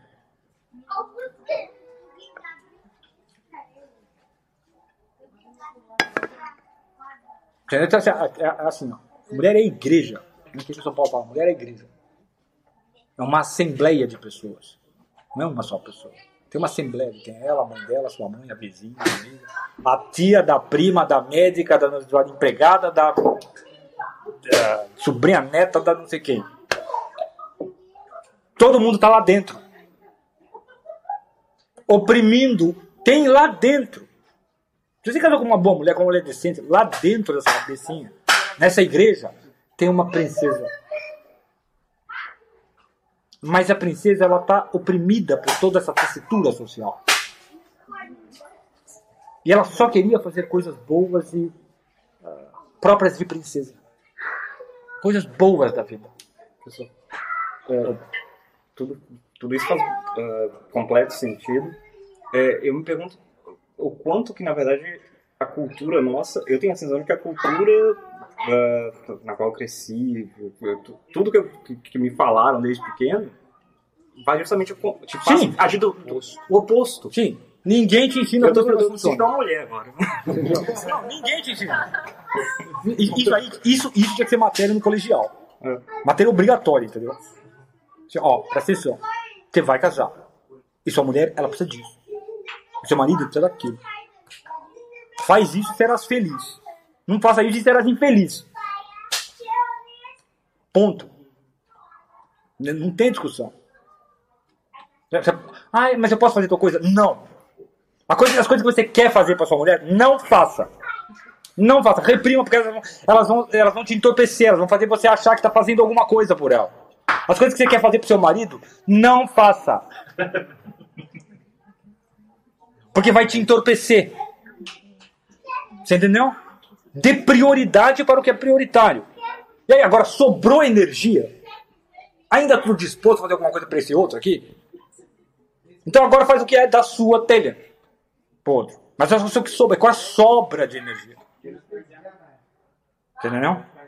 A energia vital mesmo que ser, não, tem que fazer um negócio que assim, vai fazer diferença aqui. Se você ó, presta atenção, se você passa 10 anos interpretando a sua mulher e lendo ela, e quando você pode corrigir algo do mundo para facilitar a vida dela, você corrige. Quando você não pode, você a conforta. Depois de 10 anos, a mulher beija o chão que você pisa. Se você falar para ela, na verdade, eu não sou um ser humano. Eu sou um ser semidivino. Eu sou filho de Zeus. Ela acredita. Claro que você precisa de um pouco de retórica.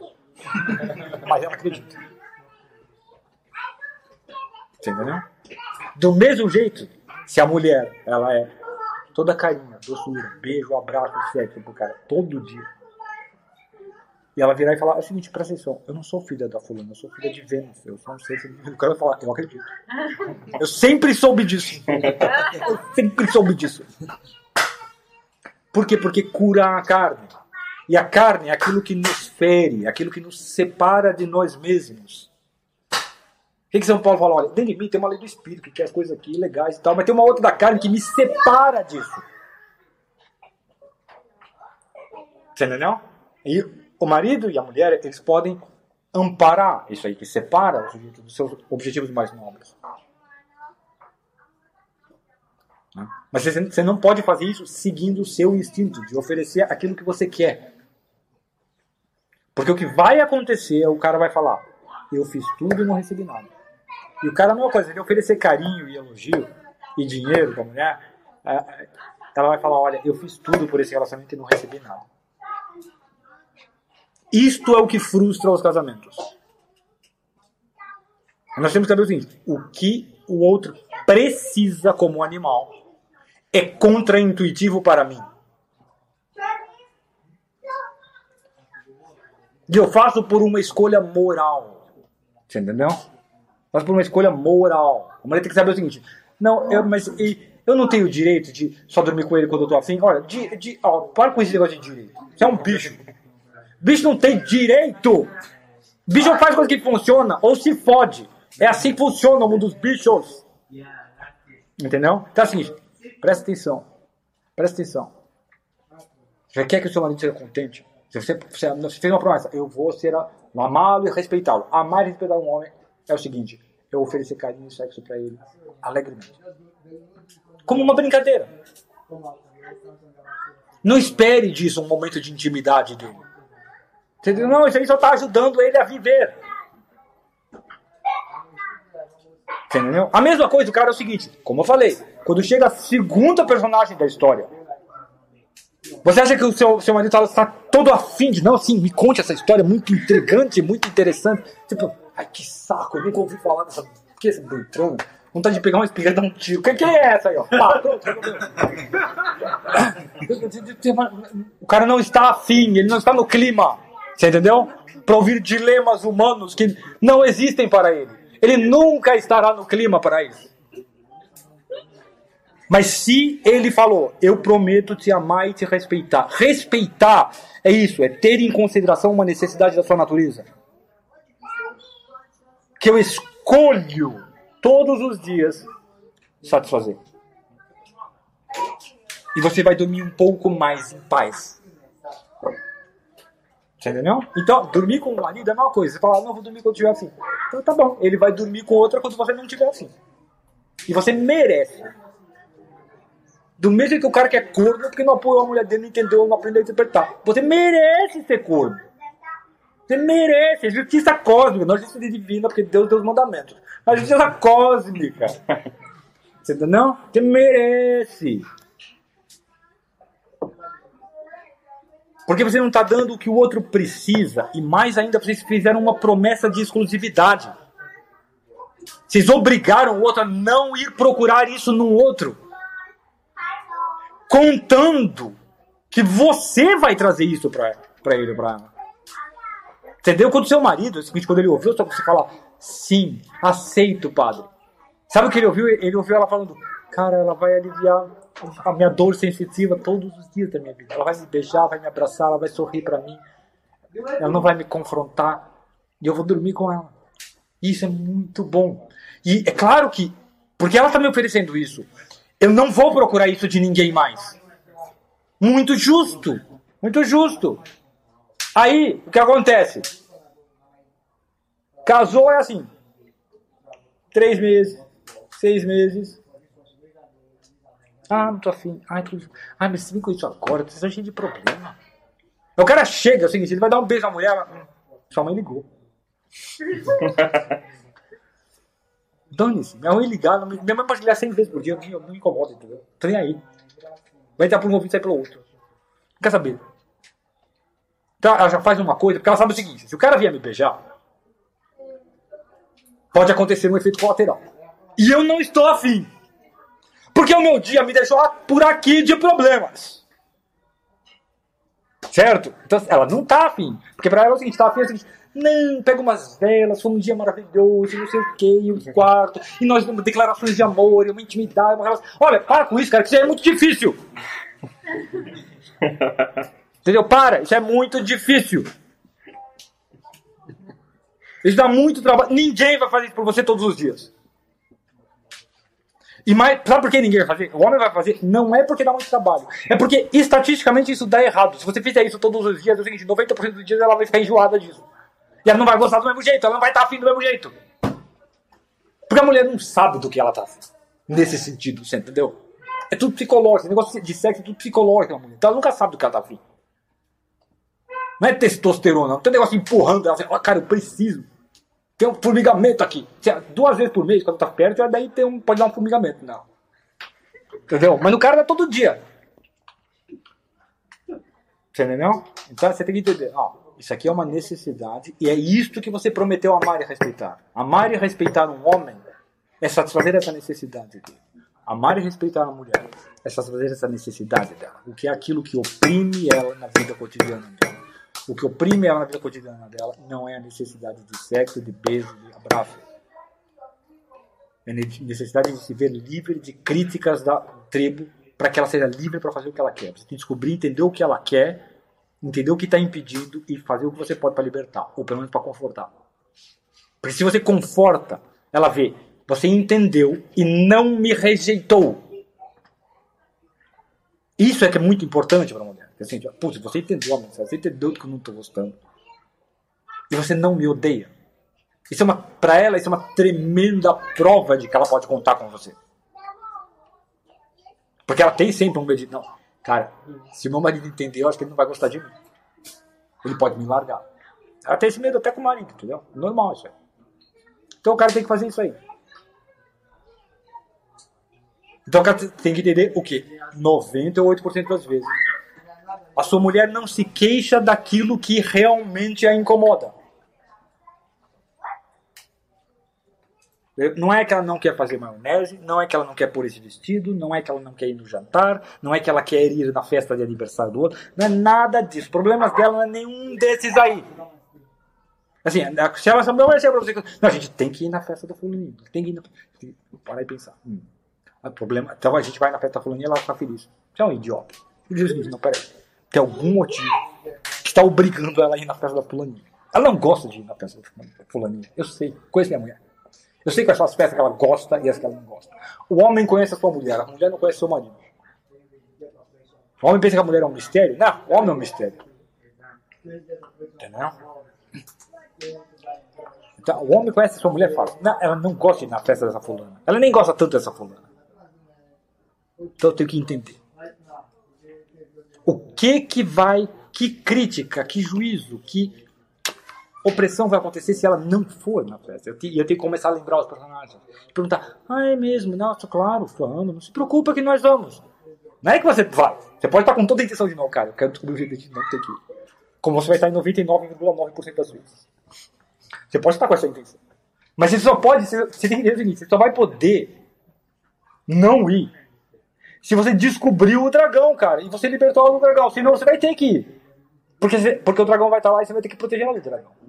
Então você tem que identificar o dragão, entendeu? As duas possibilidades estão sempre em jogo. Estão sempre em jogo, exatamente. Professor, daí identificando esse, esse dragão, é, é tentar convencê-la a não ir ou mostrar pra ela Não, o é- perigo que ela corre? Não, é, tentar, é você tentar o seguinte: remover o obstáculo. Que, ó, a pessoa quer ir pra lá, tem uma pedra, o que eu faço? Eu tiro a pedra do caminho. A pedra é muito pesada e eu não consigo tirar. Não, amor, vem aqui, vamos pelo lado. A gente aguenta. Se, entendeu? Você vê que é o seguinte, olha, olha, o que tá levando ela pra ir pra festa é um dragão e, cara, eu não tenho como remover. Não, eh, não vai dar. Se eu não tenho como remover, a gente tem que ir na festa. Mas quando eu for, eu vou ficar olhando com toda a atenção, com olhos de águia. É o seguinte, não, eu vou criar oportunidades para afastar o dragão dela. Eu vou intimidar, entendeu? Eu vou fazer nazi face para o dragão. Disse, Você é um verme insignificante para mim. O que você pensa de nós?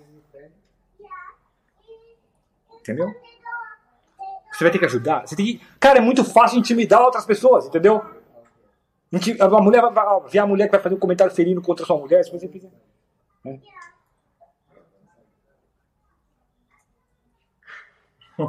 Como é que seu marido aquele Como é que seu marido te tolera?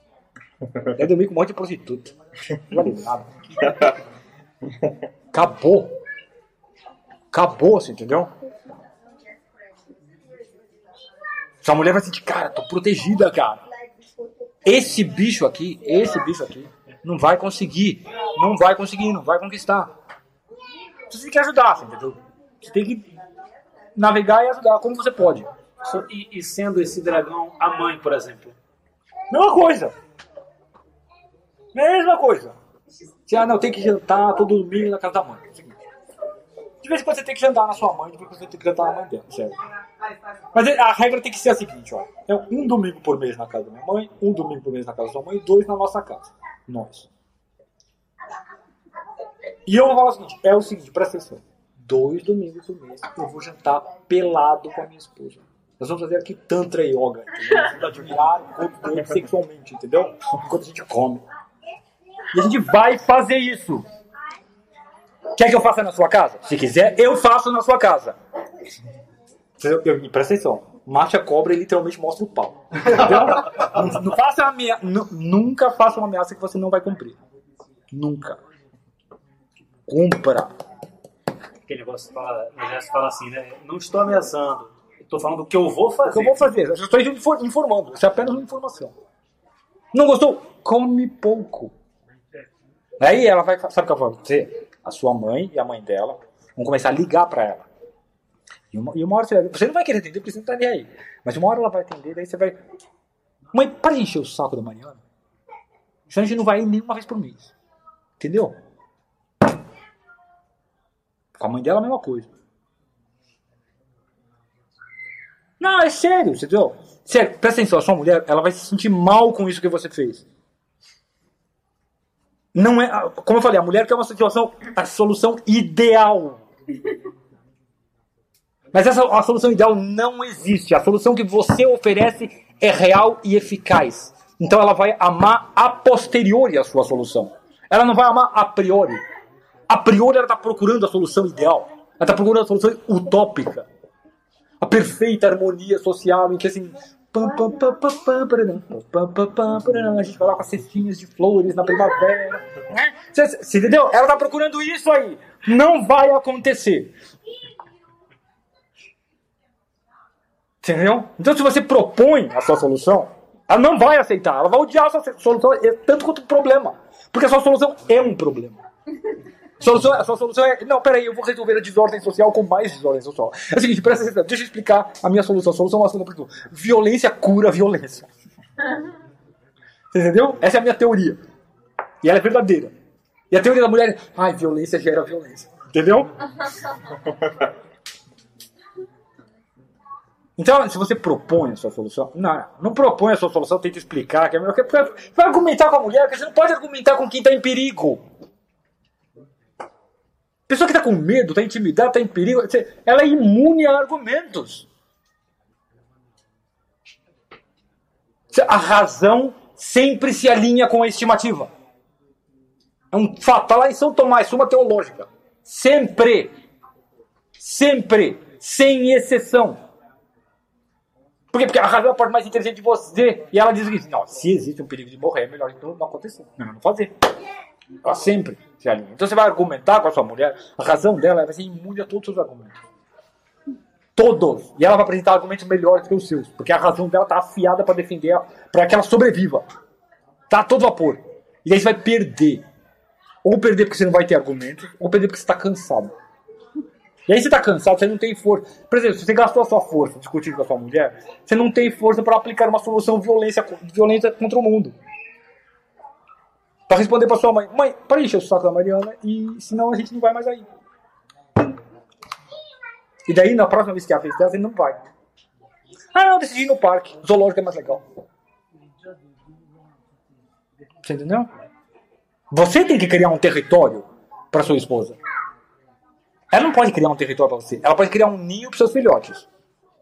Entendeu? Com cortina, almofadinha, entendeu? É, é, tinha, ah, coisinhas orientais. Ela pode, ela pode fazer um ninho legal, cara, para seus filhotes. Mas ela não pode conquistar um território para você. Você tem que conquistar um território para ela. Você entendeu? É um fato. Então é, a gente tem que fazer nosso dever. Cara, assim, não tem erro. Entendeu? Não tem erro. Pedro, o que, que sua mãe vai fazer? Vai te bater? Vai pegar o chinelo? Não, ela vai fazer um escândalo com a família toda, e a família toda, ah, você não tem consideração com a mãe. Não tenho. Olhando aqui sinceramente no meu coração, não, não tenho não. Você sabe se você tem consideração pela sua mãe ou não. Se a mãe estiver morrendo, estiver com problema, você vai ajudar ela? Claro que você vai ajudar ela. Agora, quer que você vai jantar na casa dela? Pra, porque é o seguinte, ela, sabe por que ela quer que você vai jantar na casa dela? Sabe por quê? Quer saber por que sua mãe quer que você vá jantar na casa dela? Porque o marido dela tá velhinho e ela tá com medo de ficar sem proteção e ela tá contando com a sua. Ela tá competindo com a sua mulher pela sua, pela sua capacidade de conquistar território. Você entendeu? É por isso que ela tá. Não é porque ela gosta de você. Porque ela tá com medo do mundo. Entendeu não? Então, assim, o homem deixará pai e mãe para se, se unir à sua esposa. Você entendeu? Então, não tô falando que sua mãe é má. Uma pessoa má, sua mãe pode ser a pessoa mais piedosa do mundo. Minha mãe é uma pessoa piedosíssima. Mas ela é uma mulher, é uma fêmea da espécie, cara. Ela vai competir pela necessidade de proteção. Por quê? Porque ela tá com medo do mundo. E ela sabe que eu amo ela, e sabe que eu vou defender ela de qualquer perigo. Ela sabe disso, sua mãe sabe disso. A não ser que você esteja defendendo a sua mulher agora. Não dá pra mãe, agora não dá pra cuidar dela. Você entendeu? É por isso que sogra não gosta de nora. Pô! Mas aí, e, quando casa a mãe, é, é a mãe dela. Mesma coisa. Mesma coisa. Rola uma, uma, uma, uma competição entre mãe e filho, coisa assim. Hã? Não, a mãe dela acha que você não, não é suficiente pra proteger ela. Essa pura e simplesmente, esse cara não, não, não defende o território. Meu bichinho vai morrer com esse vagabundo aí. Nem faz dinheiro. Esse perdedor aí. Eu posso ser perdedor, mas eu bicho na sua cara antes de me curvar. Você entendeu? Então você tem que, que ganhar o seu território, entendeu? E território você marca com mijo. Entendeu? Você não marca com substâncias nobres. O templo você marca com substâncias nobres, tá? Ouro, incenso e tal. Território você marca com urina. Eu fiz uma dessa daí, ao invés de, de, de competir com o dragão, arrumei mais cinco. Briga com todos eles. É, Bri- bri- faça isso, faça constantemente. Sabe por quê? Porque seguinte, como eu falei, sua mulher vai ficar desagradada, mas ela vai crescer em amor e apego a você. Entendeu? Como ele falou, não tenta agradar a mulher. Tenta trazer pra ela aquilo que ela quer, que ela precisa. Você vai lá, ah, tem 5, se vocês multiplicarem em 50, ainda assim vocês não são nada contra mim. Entendeu? Então, assim, claro que você vai ter que sempre avaliar as suas coisas para ver o seguinte, não, não vai arrumar briga com todo mundo. Quando der para você, você, você fala, olha, que o custo vai ser muito alto, deixa eu só confortar minha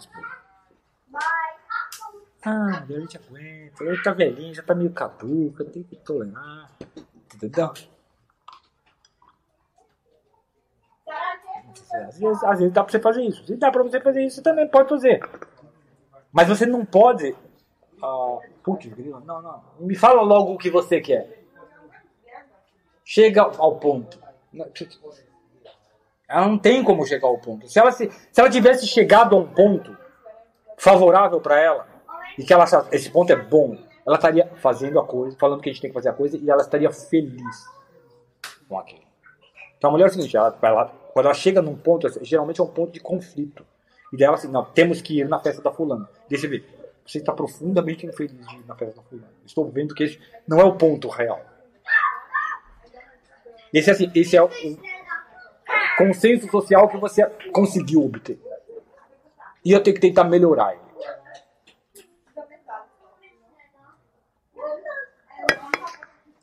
Esclarecer um pouco o mecanismo dos matrimônios? Entendeu por que que uma pessoa pode, uma pessoa humana, um homem adulto, uma mulher adulta, um homem adulto pode virar e falar: Eu amo essa mulher, mas tem alguma coisa dentro de mim que quer ferir ela, que quer se vingar dela. É sim, a coisa que é o seguinte: você precisava de beijo, abraço e sexo todo dia. Ela fez você fazer uma promessa que você não ia procurar em outras, daí ela negou pra você. Ela te fraudou. Entendeu? A promessa matrimonial da mulher que se nega, nega carinho e sexo ao marido é uma fraude. Do mesmo jeito, a promessa matrimonial do homem que não procura não, libertar ela, ampliar o espaço de ação social dela, é uma fraude. Uma fraude.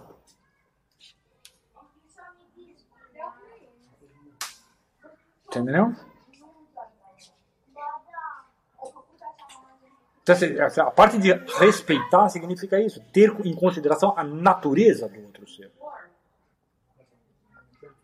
E agora eu digo, se você tem esse respeito, se você trata o outro de acordo com a sua natureza todos os dias, o amor vem como consequência natural.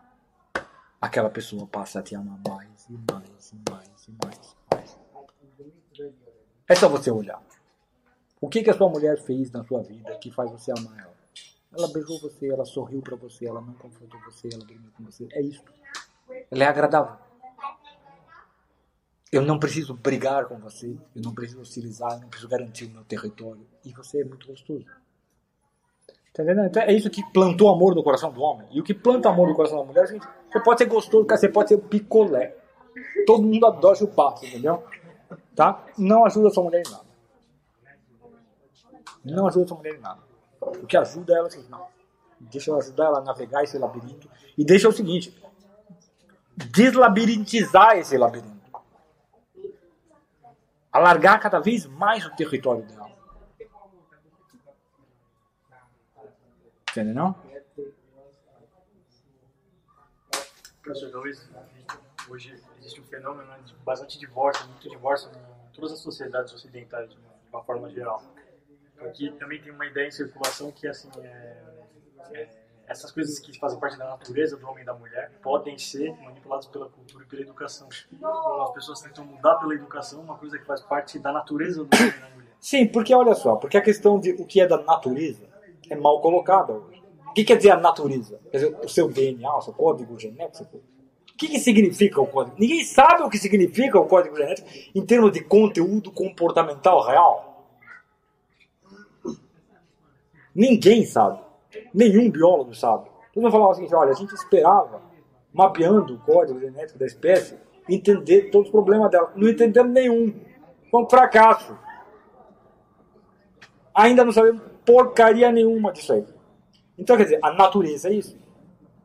E se, se então, se, se você olhando o código genético, você não é capaz de explicar porque o macho da espécie humana age de um jeito e a fêmea de outro, então não é parte da natureza, isso é parte do quê? Só ser da cultura, porque só existem duas coisas. Pensamento é dualismo cartesiano, pensamento e matéria. Não é parte da matéria genética, que estrutura genética, então é parte do pensamento humano. Evidentemente, colocado nesses termos, tá? Da natureza reduzida, a natureza de um ente biológico reduzida ao seu código genético, é impossível determinar, porque assim, se, um comportamento é realmente próprio do macho da espécie ou próprio da fêmea, isso é só uma invenção da cabeça deles. É impossível. Entendeu? Então, você tem que partir de um conceito de natureza mais profundo, que é um animal é um ente dotado de percepção. Eu sei lá qual é o código genético do coelho, mas eu sei que é o seguinte, o coelho percebe o mundo. E quais são os modos em que essa percepção afeta ele? Existe o agradável e o desagradável. Existe o útil e o hostil. Existe sensação, sentidos e estimativa. E ele navega com esses dois aqui. E em relação aos outros animais em torno dele, ele é geralmente muito fraquinho. Então ele é presa, ele tem psicologia de presa. A estimativa predomina, o juízo da estimativa predomina sistematicamente sobre o, o, o, o juízo da, dos sentidos. Menos do que acuado pela tristeza, o coelho vive acuado pelo medo. Você entendeu? O homem, quando a vida dele é terrivelmente ruim, ele fica tão triste que ele se mata. Porque o que, você entendeu? O que ferra a vida do homem. É seguinte, cara, eu nunca vou ter mulher, eu nunca vou ter dinheiro, eu nunca vou ter sucesso, ninguém nunca vai gostar de mim. Você entendeu? Eu sou feio, pobre, brasileiro e torto, você entendeu? E burro, e não tem nada, e ninguém gosta de mim. Você daí ele vai ficando triste. Tristeza é a ausência de satisfação sensorial, de agrado dos sentidos. E a tristeza leva ao suicídio. Você entendeu? Ah, a mulher, o que oprime ela, não é fundamentalmente a tristeza, é o medo, é a timidez, é a insegurança, é angústia. E a angústia, o medo, ah, leva à resignação e não à desistência. Então a mulher o seguinte, ela pode estar sofrendo, de, nesse sentido, a mulher mais resistente ao sofrimento. A mulher reclama mais do sofrimento, sofre mais com ele, mas é o seguinte, ela pode ter uma vida dez vezes mais infeliz que a sua, mas ela aguenta. O cara se mata. Por quê? Porque a infelicidade dela não vem de tristeza, ausência do gozo sensitivo. Vem de timidez. Vem do medo da morte. Ele vai se matar. Como você vai resolver o medo da morte se matando? Você entendeu? Não dá, não funciona. Você entendeu? Então, assim, o homem se suicida com mais frequência do que a mulher, obviamente, evidentemente. É conhecido de todos os tempos que a tristeza, que é um movimento do apetite concupiscível gerado pelos sentidos, pode conduzir ao suicídio. tá? E o medo, não. O medo pode con- ah, ah, conduzir ao homicídio. Isso pode.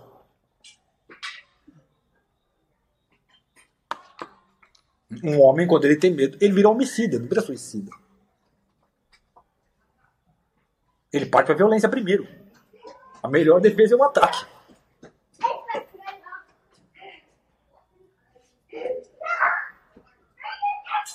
A mulher, raramente.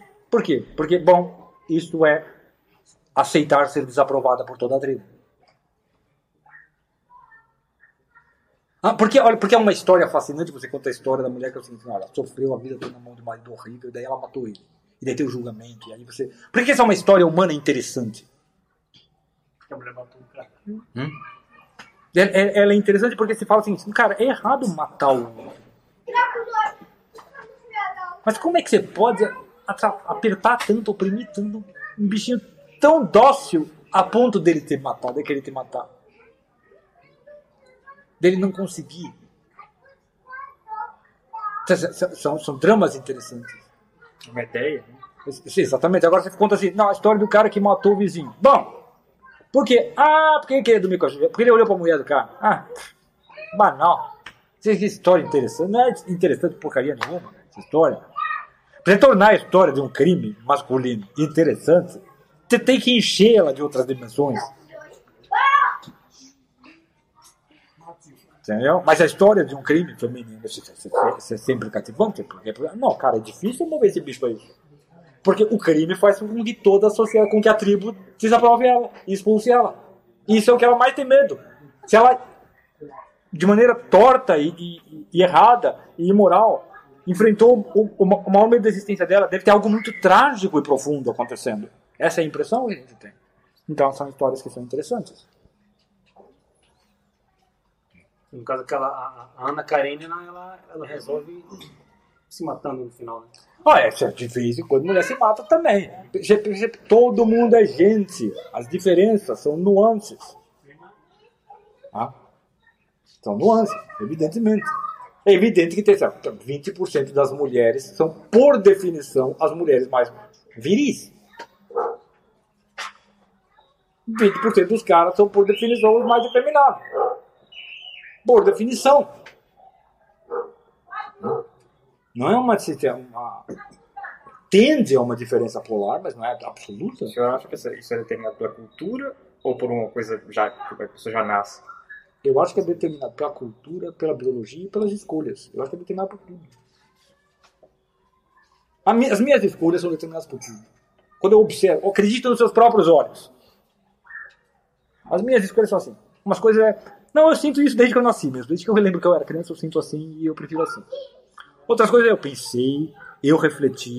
As pessoas falaram que eu não devia fazer, mas eu achei, não, mas é contra os meus instintos, mas eu acho que é melhor. Então eu decidi. E outras coisas é o seguinte, eu fui na onda, todo mundo falou, eu vou fazer. Beleza, saí ganhando. Então todos esses fatores entram nas minhas decisões. Todos eles. Ah, Essas não são alternativas. Né? Não, são todos fatores que entram. Em último, na, na, na ação. Ação deliberada decidida.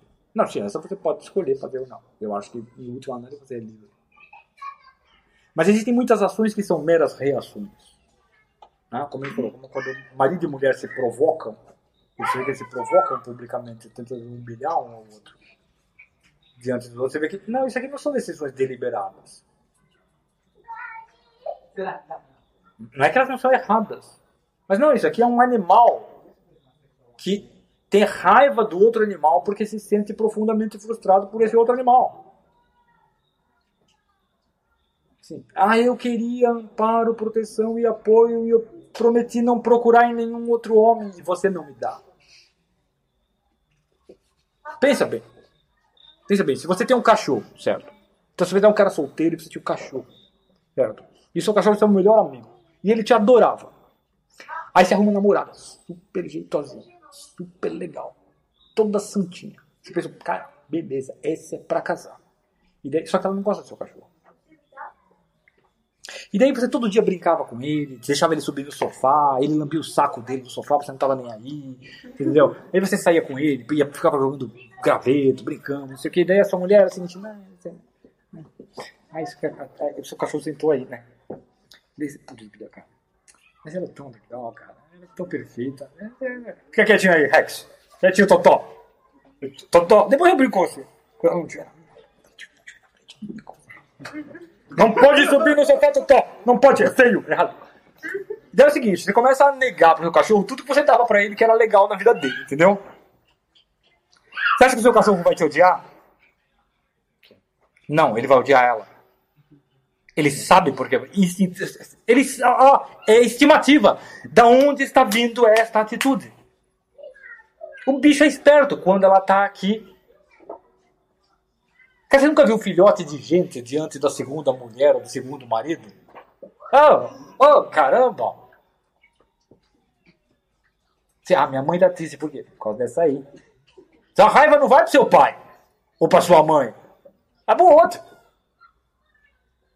Entendeu? Então o Rex, o Totó, vai morder ela. Cedo ou tarde, o, Totó vai morder ela. Porque ela é tudo que impede ele de ter a felicidade que você, com seus atos, com seu histórico, prometeu pra ele. Você entendeu?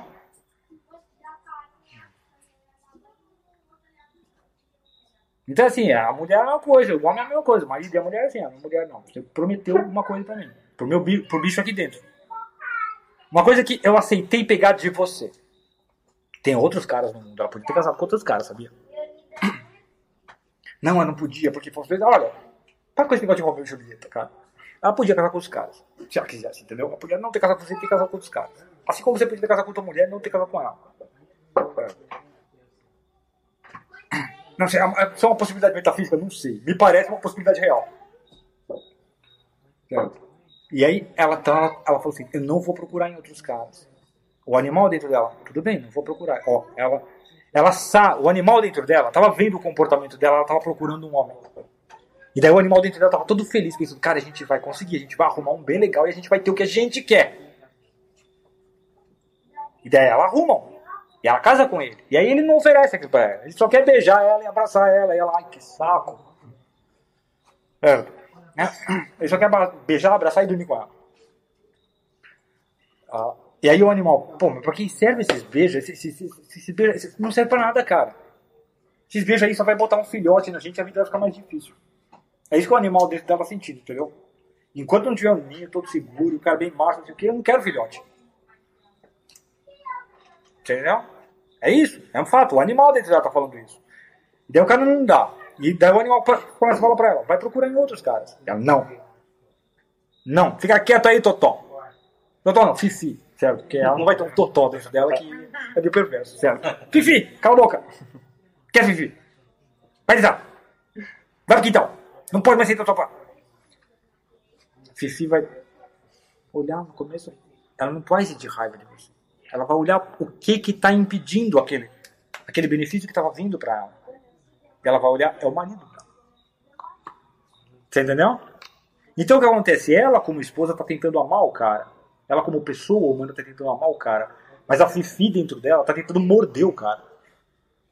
Tá morrendo de raiva do cara. Entendeu? E o totó interior que você tem, a mesma coisa. Você tá querendo amar a sua esposa, mas o totó tá querendo morder ela, estraçalhar ela, se livrar dela para você arrumar outra. Você entendeu?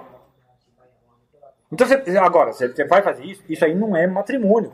Isso não é se tornar uma só carne. Isso aí é criar o máximo conflito entre duas carnes, pô. Você entendeu? Tornar os caras não, peraí. eu- você tem que lidar com a Fifi, não com a sua mulher. Se você lidar com a Fifi, você vai encontrar a sua mulher ocasionalmente. E eu digo, se você lidou com a- bem com a Fifi, a sua mulher muito provavelmente vai ser uma pessoa muito legal. Quando você encontrar ela, uma vez por mês, uma vez por semana, você não encontra aquele outro. Só porque você, você acha que você, só porque você mora com aquele outro ser humano, você encontra ele todos os dias? Você encontra ele talvez uma vez a cada dois meses.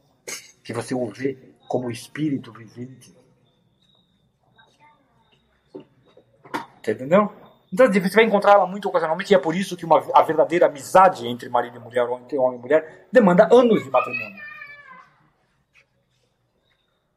Anos de matrimônio. Porque aí você, agora você conhece bem aquela pessoa. Aquele espírito. E aquele, aquele espírito é amável. Mas você só consegue reencontrar esse espírito se você contentar a Fifi. Você entendeu? E ela só consegue encontrar o seu espírito se ela contentar o Totó. Se eles não contentar, esses bichos vão. Cada vez que você tentar amar ela, o Totó vai vir e morder ela. Cada vez que ela tentar te amar, a Fifi vai vir e vai te morder. Vocês nunca viram isso acontecer com vocês mesmos? Que você vai na direção da sua esposa para interagir com ela. Pensa, cara, eu vou falar, não, amor. Daí você. Nhaca, Tem alguma coisa- e morde. Nunca, nunca aconteceu com vocês. Caramba, vocês são todos santos, porque comigo assim. quem está fazendo isso? Totó, você está muito mal educado. Por que você está mal educado? Porque você é um bicho burro e tudo que você quer é sexo. Só que você é parte intrínseca do meu ser. Eu não vou te negar sexo quando me foi prometido sexo. Eu vou chegar para minha esposa e falar: olha, presta atenção. Você quer ser feliz no matrimônio? Totó precisa ter cuidado, entendeu? Totó precisa ficar Rex precisa ficar assim, carinho. Rex é melhor, mas. Mas Você pode chamar como quiser. Filho, Totó. Você entendeu? Então é isso. E você tem que saber que é o seguinte: a sua mulher. Cara, a sua mulher é o seguinte. Presta atenção. A sua mulher, como pessoa humana, precisa de você uma vez a cada três meses. Assim como você, como ser humano, precisa daquele ser humano uma vez a cada três meses no máximo. Mas a Fifi precisa de você todo dia e o Totó precisa dela todo dia. Você entendeu? É verdade isso, gente.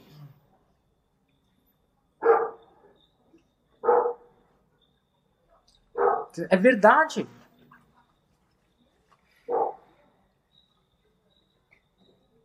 Não é complicado. É difícil. É difícil porque é o seguinte, cara, eu não quero ouvir a história da mulher. Por que eu não quero ouvir? Porque todos esses problemas não doem. Se todas as vizinhas achar que eu sou, olha, esse cara, é maluco, tarado, perverso, gnóstico, satanista. É o seguinte, cara, é o seguinte, eu ponho um boneco vermelho com dois chifres. Tá? Eu confirmo pra vocês. Entendeu? Aqui, ó, desenho pentagrama aqui, ó. Aqui é pentagrama. Então, eu não tô nem aí. Entendeu? Muito menos é como ela, ela olha como, como eu cuido da grama. Você come a minha grama? Tem vaca pra comer a minha grama? Então mexe o saco. Entendeu? E eu sei que o cara, ele quer também fazer um pouquinho de jogo social. De se promover também. Mas é o seguinte, não faça muito isso porque você está prejudicando a sua esposa. Saiba o seguinte, você entenda uma coisa, embora você não precise de uma parceira, nesse sentido da interação do jogo social, você vive em parceria. Isto é uma parceria. E quando você quer jogar o seu jogo social, quem paga o preço é sua mulher. Quando você quer jogar o seu jogo de impressionar os vizinhos, impressionar os colegas de trabalho, impressionar os familiares, saiba o seguinte: quem está pagando o preço é a sua mulher, não é você. Entendeu? Então o homem tem que ser. Hã? Não, olha só. O cara é o seguinte, não, quero fazer tal viagem, não sei o que, ele vai falar da viagem que fizeram, quando encontrar com os amigos, não sei o que, pra mostrar que ó, é a viagem mais longe, com um avião melhor, com as casas, mala de couro, não sei o que, da marca, não sei, essas bobagens as pessoas falam. Ah, você comprou uma televisão de 30 polegadas, eu comprei uma de 820. A minha moto está do Maracanã. Espaço. Então, fazer que ver de espaço. A muralha da China e a minha TV. Entendeu? Então é assim, todo mundo gosta de ser o gostosão mostrar o seu carro, entendeu? A sua roupa, sei não sei o quê. A sua- até a sua mulher.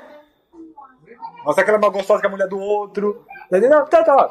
Tô- Mas saiba que o fardo, preço das relações sociais é principalmente pago pela mulher. Muito pouco pago você.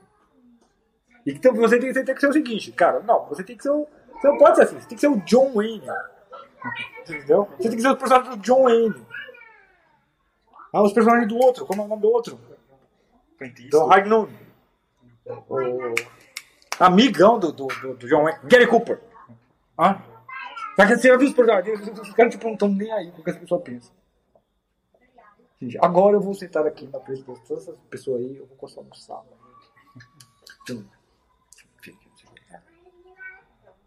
Só para vocês lembrarem o seguinte: se todos vocês me detestarem, eu não estou nem aí. Você, tem que, você entendeu? Você tem que sinalizar isso aí. A sua mulher fala, "Ai, não faz isso, amor. Mas, cara, ela faz, mas ela faz isso. Quando ela fala, não faz isso, amor, você já sente. Ó, estou sentindo o subtom de tara. De cara, mais um pouquinho, se eu abaixar suas calcinhas, você aceita aqui no banheiro aqui da vizinha, meu. É um fato isso, você entendeu? É um fato da vida. Entendeu? E se você começa a fazer muito jogo social, muita competição do jogo social, cara, é o seguinte, quem paga o preço da sua mulher, sua mulher vai ficar exausta. Entendeu? Ela não vai reclamar com você. Porque ela quer vencer nesse jogo. Porque ela tem a impressão que se a gente vencer esse jogo, ela vai ser livre para fazer o que ela quiser. Então ela não vai reclamar com você. Você entendeu? Mas é, ó, fechou as pernas, cara. Acabou, entendeu? Fim, the end. Ela pensou, beleza, casamento é parceria para ganhar o jogo social. É, não, peraí. É parceria para te ajudar a ganhar. Do- aqui, ó, da minha parte é te ajudar a ganhar o social. Beleza. Da sua parte, não. Entendeu? Então eu tenho que mostrar que esse jogo não é tão importante para mim. Entendeu?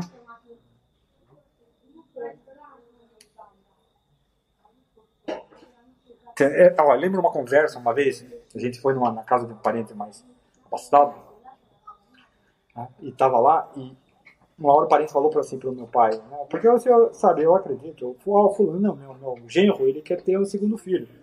Eu acho que não é muito recomendável. "Ah, Por quê? Não, porque o senhor sabe, existem dois tipos de pessoas.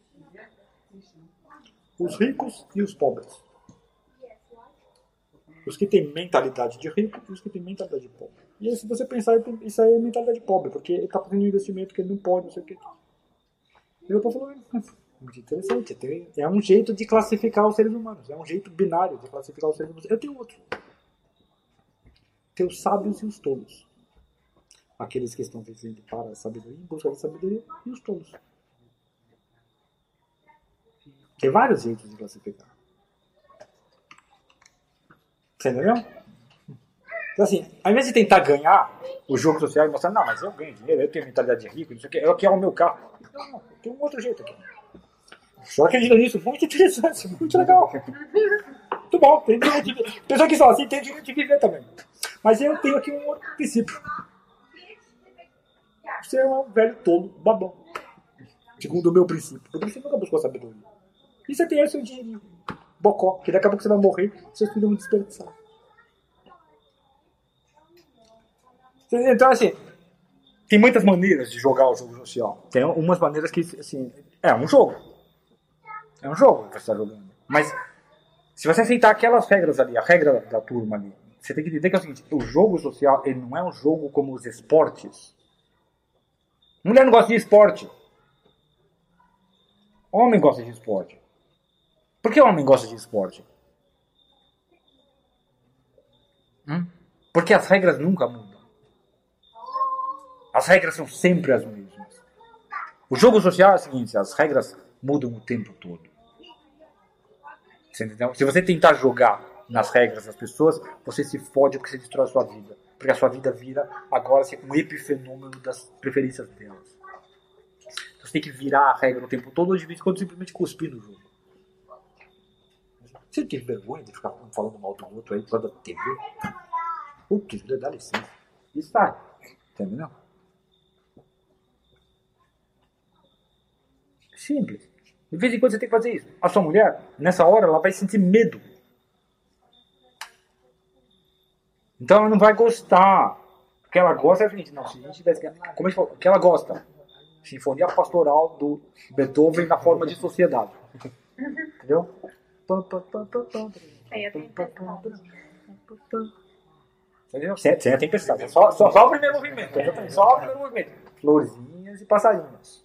Branca de Neve. Ela já canta, os passarinhos vêm e fazem esse ajuda, os esquilinhos, né? Branca de Neve. Ela quer viver no mundo da Branca de Neve. Entendeu? E esse mundo não existe, você não pode fornecer para ela e a sociedade não pode fornecer para ela. Mas você pode fornecer a coisa mais parecida. Um mundo que é o seguinte, olha, nesse círculo aqui, a maior parte das coisas ruins não podem vir porque elas olham para mim e elas têm medo. Essa é a segunda melhor coisa, entendeu? Aí assim, olha, você tem, pode dizer, não vamos ter a sociedade de santos. Se todo, se todo mundo é São Francisco, ninguém tem propriedade, porque ninguém quer. Olha, não dá pra fazer. Qual o melhor possível? Ó, vamos fazer um que tem leis e que se roubar a sua propriedade a gente bate neles. Esse dá. Pra intimidar os outros, se eles não fazerem isso, não roubarem a sua propriedade, esse dá. Dá pra fazer. Entendeu? Então esse é o que você pode fazer. Então não tenta jogar muito aquele jogo e tentar vencer, porque, um, ele não tem fim. Dois, ele não tem sentido. Três, ele, ele não tem valor real para você. Você tem valor real para você? O que você está fazendo assistindo a minha aula? Você pode ter sentido que é um pouco o seu dever fazer isso. Como gente falou, é o seu dever ajudar a sua esposa a não ser oprimida pelo jogo social. Isso é seu dever. Jogar o jogo, não. Só quando isso for vantajoso para sua esposa. Nunca quando for vantajoso para você. Nunca.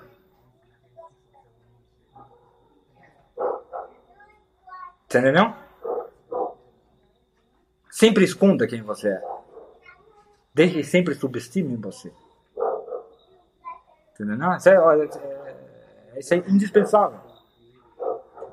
E não hesite em atacar agora uma humanidade. Não, agora eu vou, vou, vou. Mas é, quer saber? Vocês são todos bandidos. Odeio todos vocês.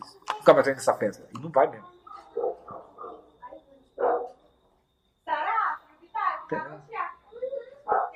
Os anos vão passar. E as pessoas que são as melhores pessoas daquele grupo vão vir vão se curvar ao seu lado e falar aquilo foi certo, isso melhorou a gente, a gente aprendeu, aprendeu com a vida. E os que são ruins vão piorar, porque eles vão piorar sozinhos também. Se toda manifestação de força é um juízo que revela o que está oculto, o bem e o mal que estão ocultos. E você tem que entender que, bom, na parceria homem e mulher, eu é que tem que ser a manifestação de força. Se eu não for, ninguém será. Eu sei que é muito tentador. Chamar o pessoal na sua casa para mostrar o seguinte, a sua TV, mostrar o seu carro, não sei o que, ir visitar o pessoal para mostrar que você fez uma vida melhor. E faz, conversar desses assuntos. Eu sei que é legal. Quem não gosta disso, certo? Eu sou gostoso e você não é. Certo? É óbvio, todo mundo gosta disso. Mas quem paga o preço é a sua mulher. Porque está gerando tensões que agora, caramba, ela tem que manter esse nível.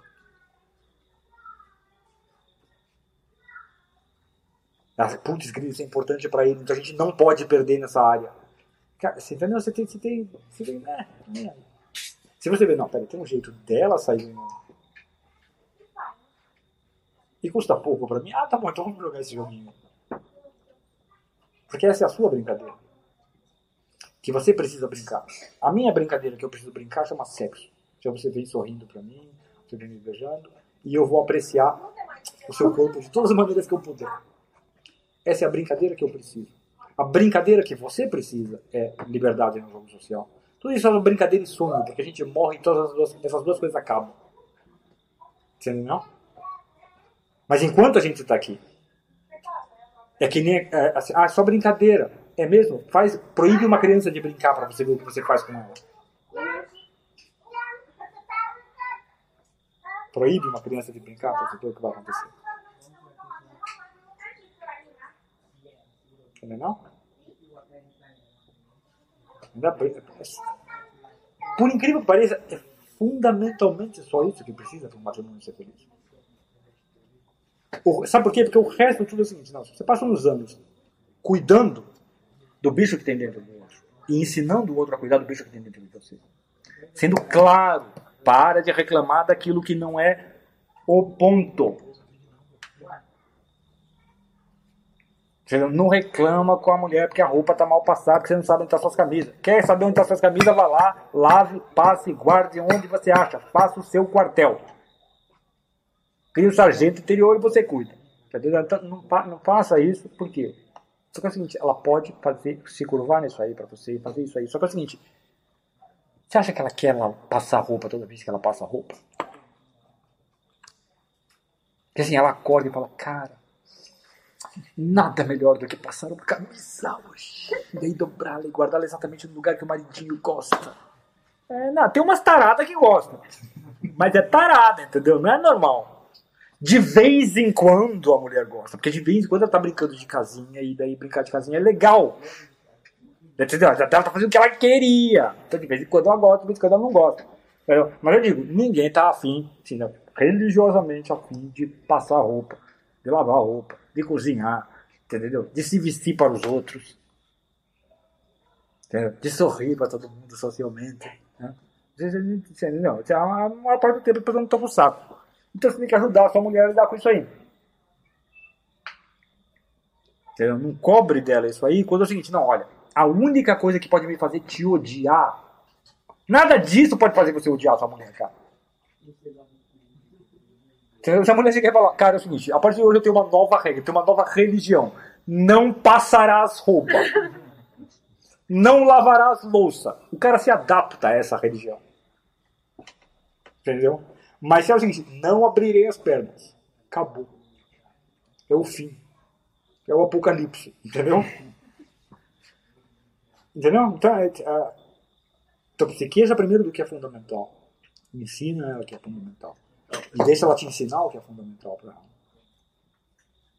Tem aquela peça, acho que é do Aristófanes, né? Que as gregas, as mulheres estão tendo uma guerra entre, entre vários. Ah, existem, né? E aí as mulheres se reúnem todas, né? Normalmente, se elas virassem e falassem, não vamos cozinhar, os caras. A gente gosta do churrasco que a gente caça aqui no campo de batalha, mulher. Sabe que a gente gosta desse negócio? Você, olha, as comidas que você prepara dá um trabalho desgraçado. Eu tenho que ir comprar ingrediente no mercado, ou não sei o quê, e a sua mãe não gosta. Vocês- eu gosto do seguinte: eu vou lá, vocês- gente pesca os peixes no rio com os camaradas, você arranca as escamas e passa um, um sal ali, põe um foguinho, cara, é a mesma coisa do mundo, entendeu? Se você não cozinhar, a minha vida não piorou. Entendeu? Então, tenta fazer, senão vai que greve de cozinha.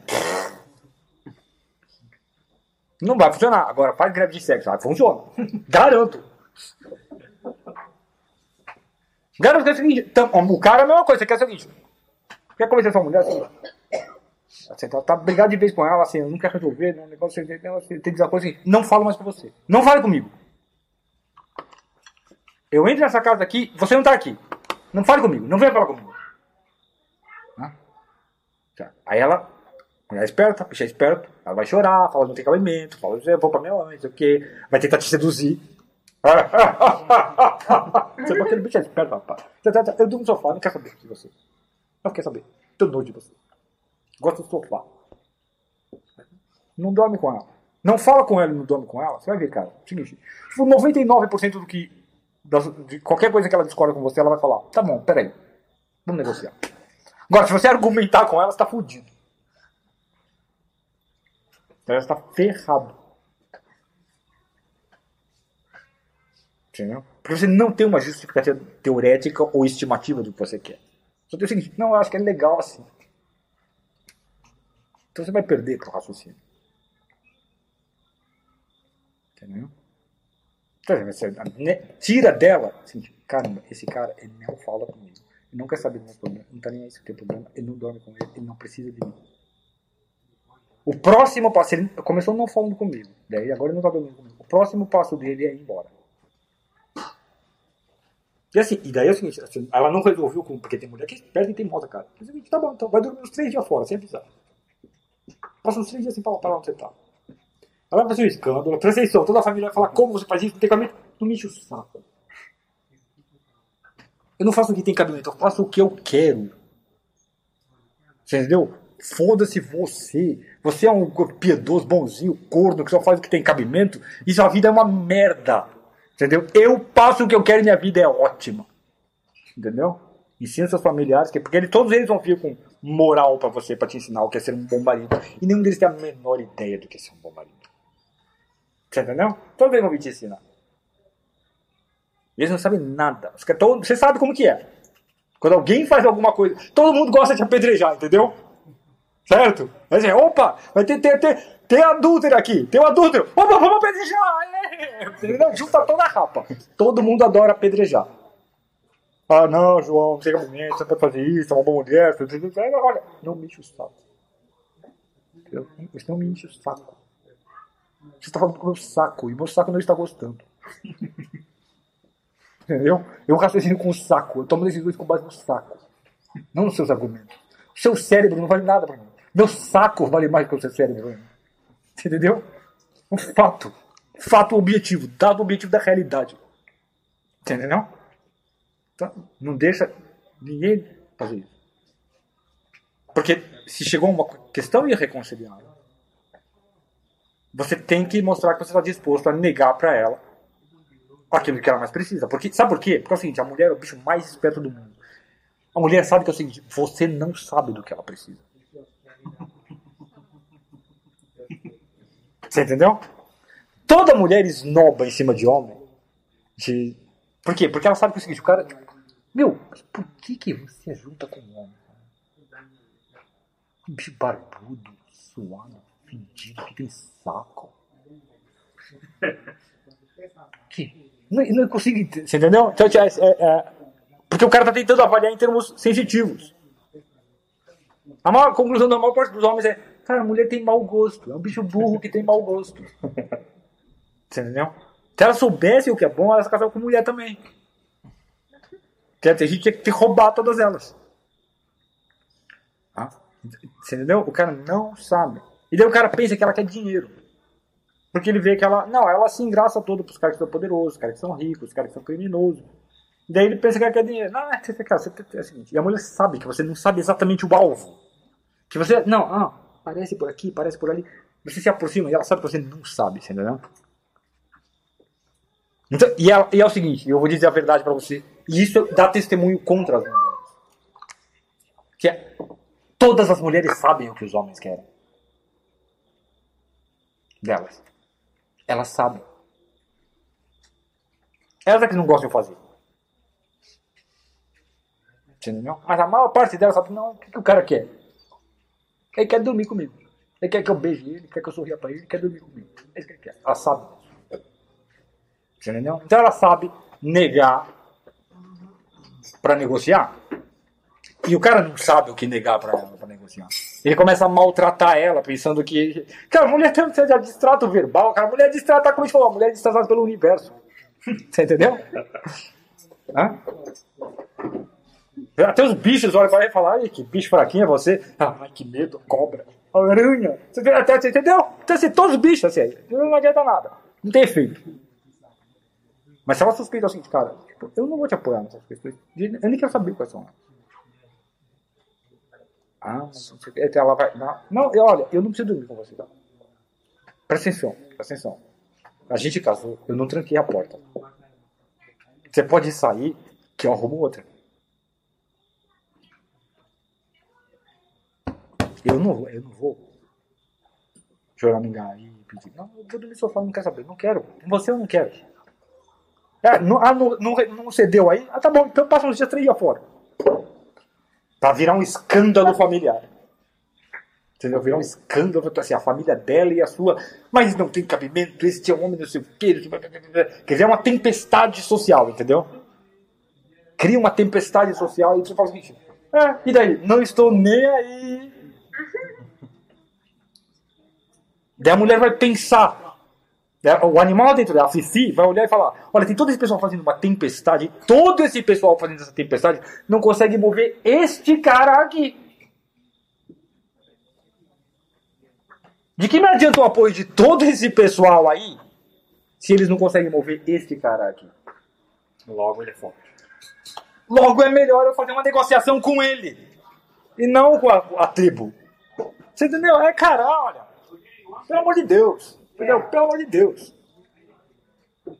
É Assim, as pessoas elas se sentem se sentem muito mal de você falar dessas ah, subterrâneos animais delas. Porque to, todo mundo se envergonha. Presta atenção. É uma característica de todos os animais. Precisa mexer. Opa. Precisa mexer? São três. Antes eu tô pegando. Todos, todos os animais, os seres humanos, mais do que a, maioria deles, amam sua própria perfeição e se envergonham de precisar de alguém, se envergonham de ser dependentes. Né? Já foi amarrar o sapato de uma criança? Não, eu sei amarrar. Eu já tenho cinco anos. E daí ela vai, hum, faz um esforço e amarra. E você, "Pô, Meu filho adora que mais. Não, tem, se tem não, peraí, peraí. Eu gosto de ser servido. Eu não sinto. Eu não ah, ele não, cara, vai, vai por mim. Ele não está sentindo uma relação de dependência. Ele está sentindo uma relação de ser servido. Sério. Sério. E aí, se você diz, ó, começa a abusar dessa relação, é seguinte, cara, eu não vou amarrar e você vai tropeçar. Entendeu? De vez em quando você tem que, você tem que olhar, entendeu? Porque você tem que educar, educar o bichinho também. Né? Ah, então, o ser humano não gosta de ser dependente. A criança, cada ato de independência que ela conquista é, é um, é um motivo de tremendo orgulho para ela. Que ela fala imediatamente para você. A primeira coisa que ela fala: Eu já sei escrever o meu nome. Ah, eu já sei amarrar o sapato. Eu me vesti, eu fui no banheiro, eu fiz cocô sozinho. Ah, qualquer coisa que mostra independência. Isso é um fato para todos os seres humanos e até para os animais em geral. Nós amamos nossa própria perfeição. E aí quando você fica adulto, assim, você pensa, hum, comida dá para conseguir sozinho, entendeu? Casa dá para conseguir sozinho, trabalho dá para conseguir sozinho. E que- E daí o homem olha e fala o seguinte, olha, só tem uma coisa que não dá para você fazer sozinho, cara. Mulher. A vida ficar gostosa sozinho não dá. Vai ser difícil, entendeu? Você depende de um outro. É, um- é a única necessidade natural interna que você olha e fala, você tem uma dependência intrínseca de um outro para você fazer. Então é tremendamente embaraçosa essa necessidade. E a mulher é a mesma coisa. Ah, Olha, a única tudo você pode resolver. Só que você não pode resolver o seguinte, a sua insegurança e a sua, a sua timidez em relação à, à tribo. Você precisa de um outro para resolver. Para se sentir bem com isso. Você pode até resolver na prática, óbvio, porque as pessoas não são incompetentes. Entendeu? Mas você não pode resolver de maneira satisfatória interiormente sem um outro. Então você depende de um outro. E é a única que você continua dependente a vida toda.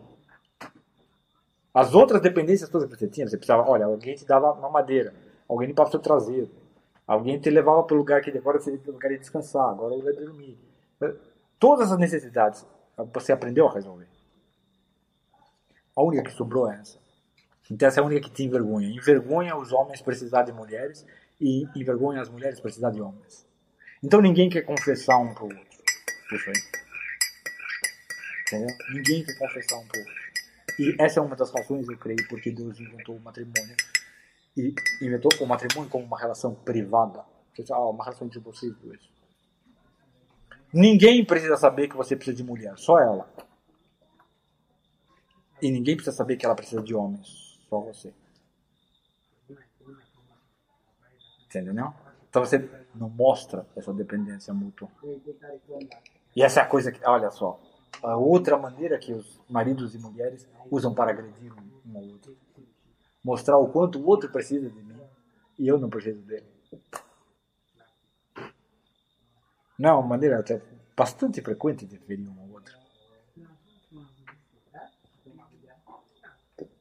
Você falou aula do simbolismo dos limpos. Em algumas cerimônias de casamento existe a tradição do noivo lavar os pés da noiva e vice-versa. É bom, é bom. Então, os, os pés significam essas, vamos dizer, proto-sementes do futuro. Entendeu? A, a, luz que restou, a, a, a pequena minoria que sobre que transpassa, passa por um apocalipse, representa Noé e sua família. Entendeu? Porque os pés são a parte que está mais embaixo do seu corpo, que confronta a parte menos nobre do mundo. Né? Tá, anda sobre a terra, sobre os vermes, sobre a sujeira. Então, aqui está lá embaixo.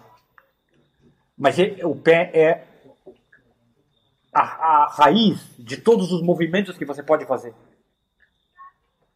Né? Tudo, tudo que você pode fazer.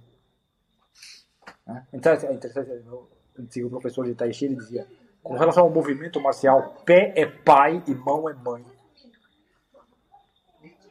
São os pés que transmitem um tipo de movimento para as mãos, que dão uma forma final para ele, mas ele tem que sair de lá de baixo. O movimento marcial tem que sair de lá de baixo. Tá? Então, esse- os pés, assim como os peixes, aliás, os pés são associados ao símbolo dos peixes. Os peixes é a mesma coisa. Quer dizer, o que é o mar? O mar é o lugar onde as coisas afundam e morrem. É o lugar onde desce toda a podridão e tudo se dissolve. E os peixes, eles estão lá embaixo e eles estão vivos. Eles são a vida que desceu até o fundo e que pode te permitir subir de volta. Por isso também foi um símbolo do Cristo, foi um dos primeiros símbolos do Cristo. Ah, então, quando você lava os pés, você está tentando justamente indicar isso. Vamos tentar fazer com que as, as primícias das nossas intenções nesse ato sejam limpas. Que a gente muito sinceramente saiba, olha, isto é muito humilhante para você. Ser esse ser. Ser um pé. Não é muito valioso. Eu sei que Deus está parado por pé. Mas, de maneira geral, a cabeça é mais nobre. A cabeça é mais interessante. Tá? E, no- pelo menos no caso das mulheres, o que está no meio do caminho entre a cabeça e os pés é mais gostoso. Pode não ser tão nobre quanto a cabeça, mas é também igualmente interessante, eu diria. Os pés é. Só lembro quando você pede fazer massagem. Então, mas eles são isso. E também a gente tem que lembrar, naqueles tempos as pessoas não tinham o seguinte, ah, elas não tinham. se, ah, tem aqui um negocinho que impede o, cheiro dos, mau cheiro dos pés, e você, não, olha, tem, troca de sapatos toda hora, troca de meia todo dia. Não diz, a meia era uns trapos, que umas faixas que o pessoal enrolava, usava o mesmo sapato, a mesma meia, dormia com a mesma meia, ficava mês e mês, a- o pé era muito sujo. Tá? Muito sujo. Tá? E você tentar limpar e falar, olha, é com isto aqui que eu tenho que lidar. Eu não vou. A minha promessa de amor matrimonial para uma esposa não é não as suas nobres virtudes. Eu não estou casado com as suas nobres virtudes, com o seu espírito. Eu estou casado com a Fifi. A Fifi é uma cadela. Mas é dela que eu tenho que cuidar. As suas nobres virtudes e a sua personalidade não me foram prometidas por Deus. Eu não tenho nenhuma garantia de tê-las. Por quê? Porque elas dependem das minhas. Para que eu participe das suas virtudes, eu dependo das minhas virtudes. Como é que você pode participar das virtudes se você não as tem, ao menos virtualmente? Não, vai ser aqui, ó, Santa Mônica e o marido dela. Mulher cheia de virtude, o cara não, não, não- não participou, não tirou nenhum benefício da virtude dela. Então a virtude do seu, seu cônjuge, você não, não é posse sua. E não é o que você está prometendo. Você está prometendo cuidar da virtude e da, da- da- do espírito. Deixa que- Deus cuida do espírito. Entendeu? Não, não. Você está prometendo cuidar dos pés. Daqueles movimentos da animalidade que mordem a pessoa. E que mordem tanto ela que ela tem vontade de morder os outros por isso. Entendeu? Isso não é legal. Resumindo, entregar-se ao seu marido amorosamente, carinhosamente, assim, com carinho, sorriso, sexo, todos os dias, toda vez que ele precisar, é que nem lavar os pés de alguém. Não é gostoso. Entendeu? De vez em quando, mas muito de vez em quando, porque vocês, mulher é um bicho tarado, vocês vão estar assim. Fica bem mais um de bicho torto. Não, normalmente vocês não vão. Entendeu? E o homem é a mesma coisa. Entendeu? Cuidar da sua mulher, amar a sua mulher, é ir lá e lavar pés sujos. E assim, não, não é dormir com ela, não é fazer carinho pra ela, que você não está cuidando dela com isso. Entendeu? É não, deixa eu entender os mecanismos que te aprisionam. Os mecanismos sociais e psicológicos que te aprisionam e deixa que eu seja o principal agente de libertação. Isso exige. Então, olha, é nesse sentido que se fala que o homem é uma força ativa e a mulher é uma força passiva. Um princípio, o homem é um princípio ativo e a mulher é um princípio passivo. É olha, presta atenção. Para você fazer isso com uma mulher, precisa ser um bom marido. Precisa sangue, suor e lágrimas. É um tremendo esforço ativo. Olha, para ser uma boa esposa para um marido, é, é uma entrega passiva, cara. É muito pouco esforço real. Tem muito pouca vontade de fazer, mas é muito pouco esforço. Não precisa um esforço interpretativo, não precisa entender do que, que ele gosta na cama, do que, que ele gosta de mim. Não, não, só basta sorrir, beijar, abraçar e corresponder a ele. Falar ah, como, como é bom que você tá aqui e faz isso comigo. Você entendeu?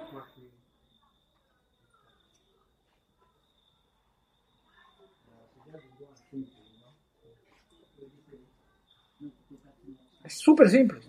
É você tratar aquilo como uma brincadeira que o alegra, que o, que o entretém.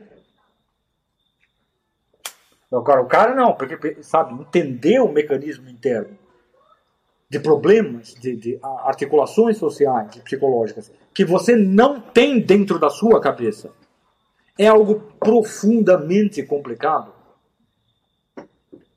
Se se você quiser fazer o mesmo, você entender os problemas da mulher exige esforço ativo.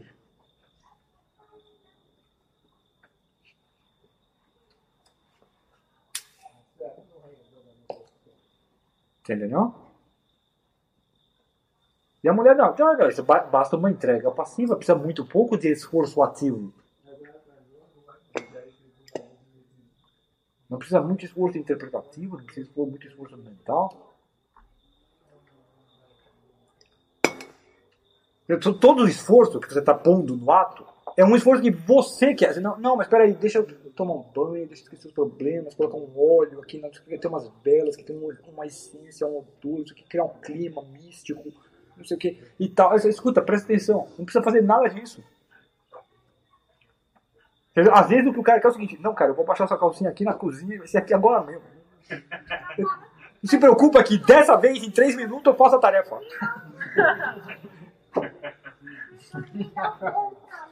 Tá, de vez em quando ele pode também querer fazer um negócio elaborado e tal. Mas é, normalmente não é tudo isso. Então, normalmente é muito pouco de entrega passiva. Entendeu? É desistir do seu estado psicológico presente de não estou afim e falar, eu vou fazer isso aqui.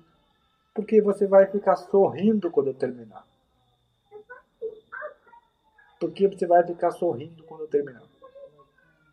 É só isso que eu quero, que você termine sorrindo. Só isso que você precisa. Esse, esse, é todo o seu objetivo. Tudo que você precisa fazer. E geralmente isso demanda muito pouco. Às vezes muito pouco. Pronto.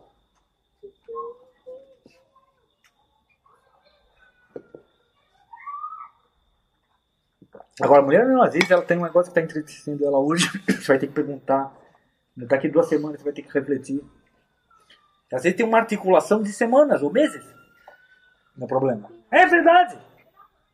Não é assim, não. Olha, tem uma coisa aqui, aqui agora, eu não quero fazer maionese. O problema dela não é eu não quero fazer maionese. O seu problema é o seguinte, cara, eu não quero fazer maionese. Tá? Eu não vou fazer maionese. O dela não é esse. Sempre envolve uma complexa articulação. E, e- e você tem que entender que é o seguinte, olha, quando você esteve num contexto social, você geralmente não ficou prestando atenção na, na articulação que estava acontecendo na vida dela. Então você não sabe a raiz do problema. E é por isso que é interessante que o, o, quando pergunta para Confúcio né, o, que, a- o que o marido deve fazer, o que a esposa deve fazer. E eu- Confúcio fala, o marido deve ser bom. Bom, bom no sentido generoso, ele tem que fazer força para o bem chegar até ela. Você entendeu? Não basta que ela seja. Porque o marido é o seguinte: não, ela é boa pra mim. Eu gosto dela, ela é bonita. E eu elogio. Não, não, ô, escuta, você tem que ser bom pra ela e você não é gostoso. Você entendeu? Pensa bem, você não casaria com você mesmo. Sério. Eu não casaria comigo mesmo. Mas de jeito nenhum. Eu conversaria comigo mesmo. Aliás, eu converso comigo mesmo todos os dias. Certo? E tem umas conversas bastante interessantes. De vez em quando até ganho a discussão. Mas eu não casaria comigo. De jeito nenhum. De jeito nenhum. Então assim, é assim, não, e ela casou, ela aceitou. Então ela é boa pra você porque ela é gostosa pra você. É gostoso cheirar ela, é gostoso abraçar ela, gostoso pegar. Então, legal. Agora, o que é ser bom pra ela? Você tem que parar e pensar. Você tem que articular isso, realmente. Você é o Cristo. Você tem- o Cristo é o quê? É um libertador, um redentor. O Cristo não é um cara que chegou para a humanidade e falou: Ó oh, raça de anjos, vocês são tão maravilhosos, eu quero todos vocês, vocês estão tudo no céu já garantido. Que, não, ele falou: Ó oh, raça de víboras, por vocês mesmos vocês vão se fuder tudo. Eu é que tenho que resolver as paradas aqui, porque eu depender de vocês, vai todo mundo pro inferno. Entendeu o que é ser bom? Você vai dizer que o Cristo não foi bom para a humanidade? Pô, ele foi incalculavelmente bom. Mas esse bom é o seguinte, ele foi e resolveu o problema. Então você tem que descobrir quais são os problemas que estão oprimindo a sua mulher. E que ela não está resolvendo. Você tem que resolvê-los. Silvio, entendeu? é desculpa lá, eu estou a adorar, mas hoje é jantar ou não há jantar? É, é, é, eu entendo perfeitamente. É, Eh, só só para encerrar. É que eu não tenho fome nenhuma, mas isso sou eu. Estou habituada a fazer isto. Agora, agora as outras pessoas não sei. Então ele falou, o homem tem que ser bom, o marido tem que ser bom. Ativamente bom. Porque o cara, o homem é bom para seus amigos. Mas ele não é bom para sua mulher. E ele não é bom para sua mulher, sabe por quê? Porque dá preguiça. Porque ele não sabe o que a mulher quer. Os amigos, ele sabe o que os amigos querem. Mulher exige esforço interpretativo para você entender o que, o que é bom para ela. Então ele não quer fazer, porque é preguiçoso. Vagabundo. O homem bom não é vagabundo. Entendeu? É isso que ele estava falando. E ele falou, e a esposa? E a esposa escute o seu marido. Porque como ele falou, tu, cada um dos homens aqui que é casado vai dar testemunho para você. Eu falei para minha esposa que me incomodava. E ela, em vez de simplesmente parar de fazer o que me incomodava, começar a fazer o contrário, ela tentou interpretar aquilo em termos de articulação e fazer uma outra coisa que não tem nada a ver com o que eu queria. Gente, presta atenção. Seu marido é uma escritura de sentido literal. Aprendam isso sobre os seus maridos. Seu marido é uma escritura de sentido literal.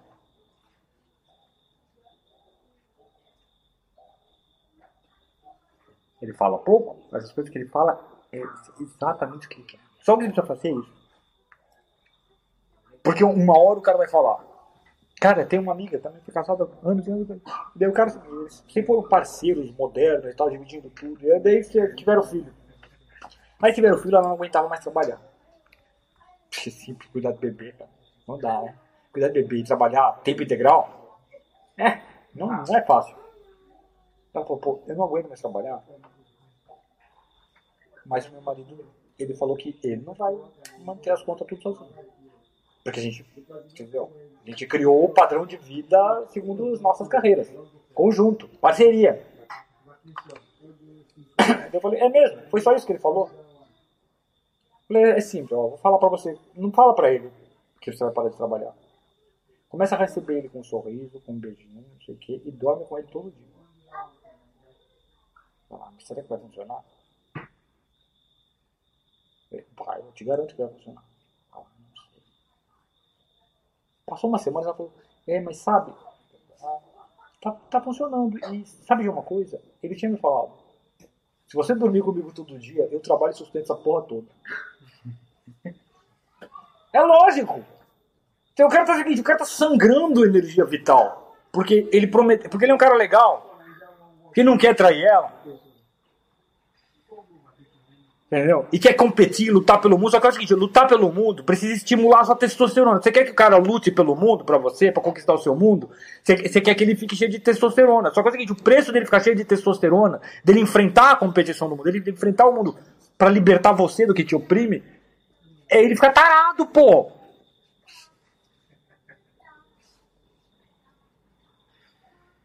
Não é à toa que eu falo é uma exponente na arte, né? Representativo exatamente dessa visibilidade. É lógico, é óbvio. Entendeu? Então, assim, Agora, você tem que entender isso de uma vez por todas. Você- todo, todo mundo aqui é ser humano, tem uma alma imortal, inteligência racional, inteligência abstrata. Todo mundo, tem, todo mundo é um bicho também que tem vergonha das suas necessidades. Tem vergonha de precisar de um outro, precisar de um ser humano que não é você. É muito humilhante, não tem coisa mais humilhante do que precisar pedir comida, precisar pedir dinheiro, precisar pedir. é, até eu seguir, seguir as instruções do médico é humilhante. Porque você não queria seguir aquela porcaria de dieta. Entendeu? Então isso aí é humilhante, embaraçoso. Então você precisar de um outro, seja por sexo, seja por amparo e apoio, no sentido social, é humilhante. Mas confessem isso um para o outro como casais. E prometam de novo um para o outro. Espera, aí. Eu vou fazer isso. E porque eu, eu vou fazer isso, você vai se livrar desse problema. Eu vou te libertar. Entendeu?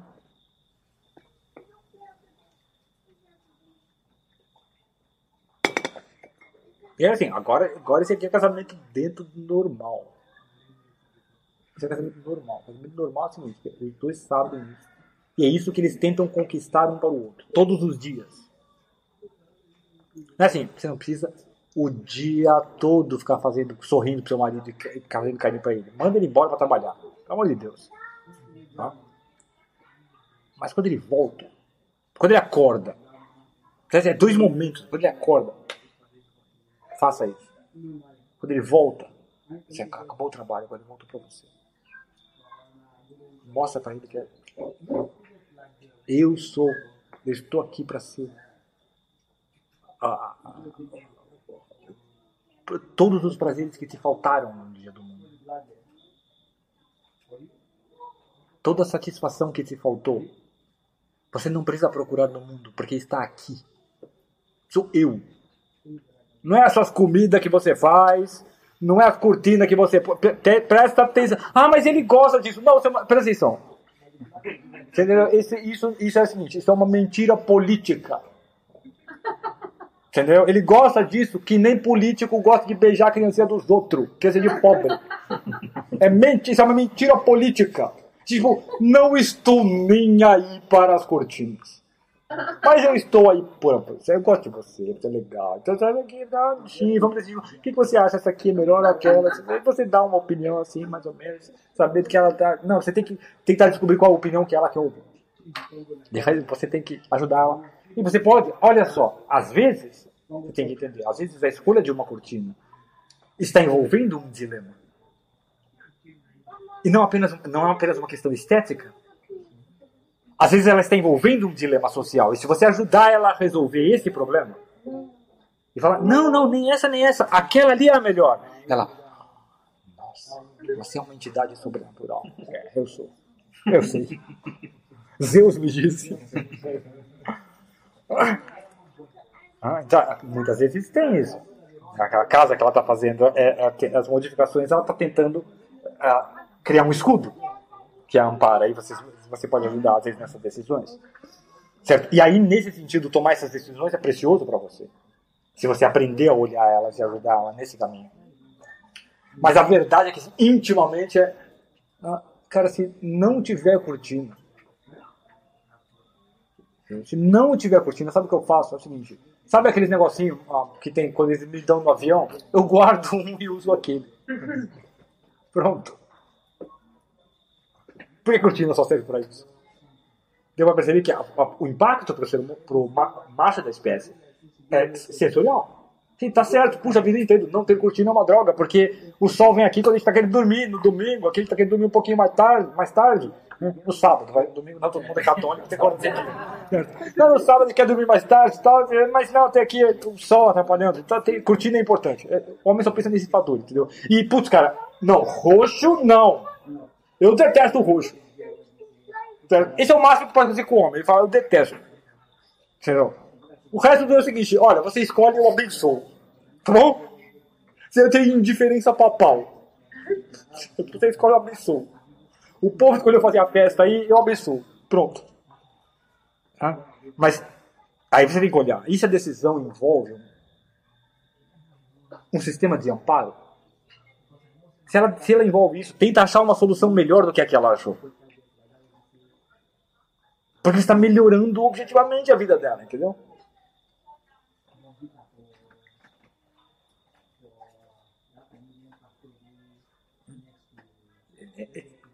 É isso. Eu disse tudo que eu sabia sobre casamento. Tem umas outras coisas também, mas elas são menos importantes comparadas com isso. Alguma dúvida? Pessoal, quando que a gente vai comer? Qual é a dúvida? Acho que hoje foi o dia sobre isso. Eu acho que foi um pouquinho mais longa a aula do que a gente tinha planejado. Eu achei curioso, professor, é que o professor primeiro falou da vida intelectual e tal, da, da oração e não sei o quê, depois, depois chegar mesmo nessa, nessa à mulher e o casamento. Aí ficou muito claro porque, principalmente para o homem, talvez, que essa oração tem que ser na primeira hora do dia, né? Porque senão os hormônios impedem a vida intelectual. Então, os hormônios por si não impedem a vida intelectual, tá aí os monges com tremenda sabedoria. Tá aí São Tomás de Aquino, São Por de Assis, São Por de Sá. Os caras todos celibatários e assim, ter sabedoria vazando pelos ouvidos. Ah, então ele não impede. Mas a infelicidade constante e cotidiana, ah, pequenas infelicidades acumuladas todos os dias, diminuem a, a esperança dos seres humanos. E sem esperança é, é mais difícil você obter sabedoria ou riqueza. É, é mais difícil ob- obter qualquer um desses bens. Porque você vai olhar e falar, mas é tudo em vão. Algo em mim, eu posso obter toda a sabedoria aqui, mas algo em mim sente que é tudo em vão. Sabe por quê? Porque o Totó e a Fifi não ganham nada com a sua sabedoria. Nem com a sua riqueza, nem com a sua arte, nem com as suas virtudes e seu heroísmo.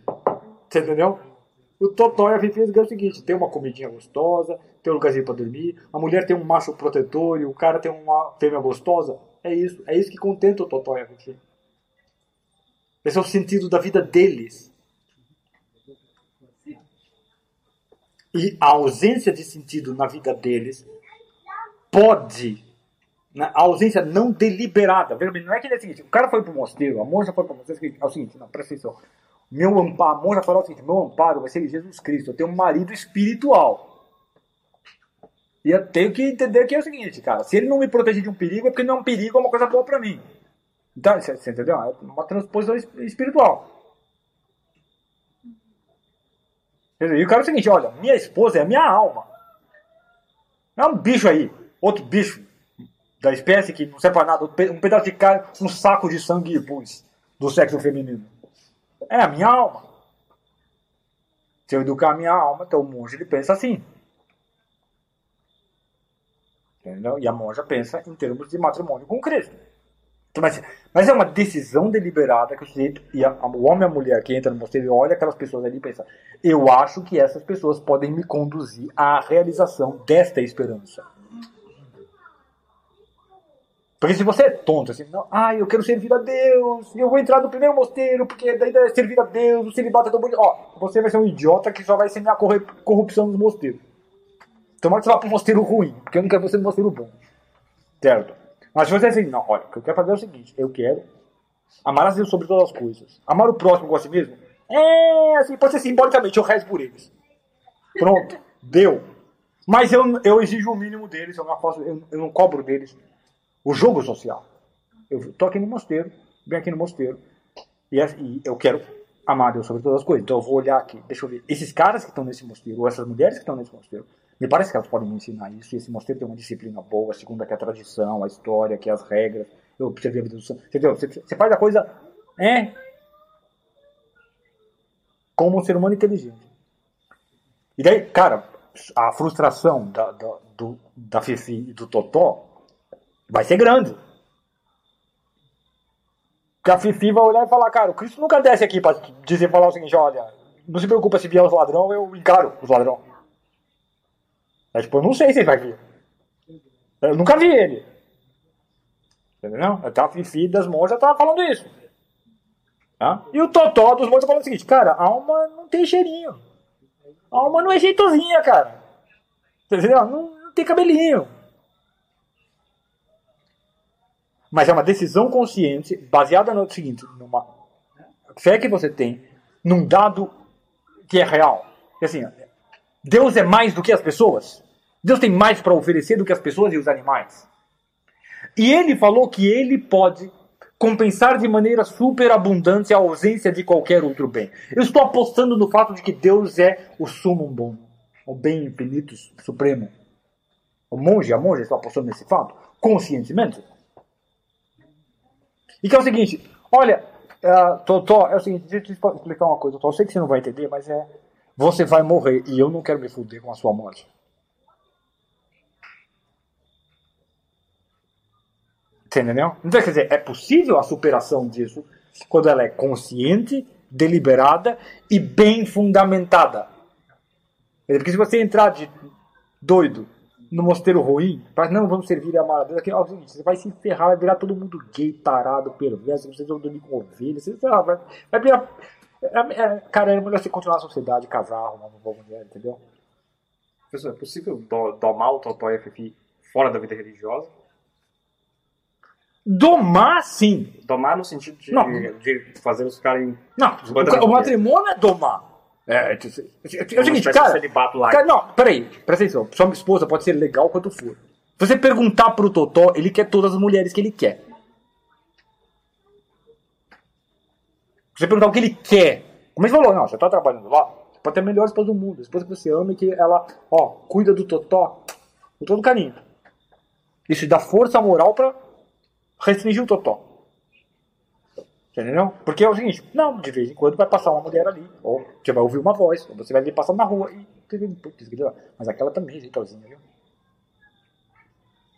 E a outra, eu tô comendo do mesmo jeito, do mesmo prato todo dia. Você entendeu? Então o Totó, ele não tá. é, entendeu? Ele não tem discernimento moral. Mas você pode ter se ele tá. É como um, como um cachorro, entendeu? Se você. Não, treina o seu cachorro.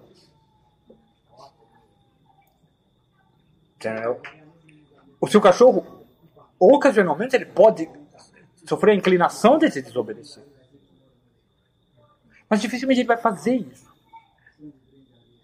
Se você treinou ele bem. Se você treinou ele de maneira que é o seguinte, não, o meu, minha, minha atitude com você, assim, primeiro, o que um cachorro tem que... O cachorro é o melhor amigo do homem, então ele tem que sentir que você é amigo dele. Que você é um amigo dele.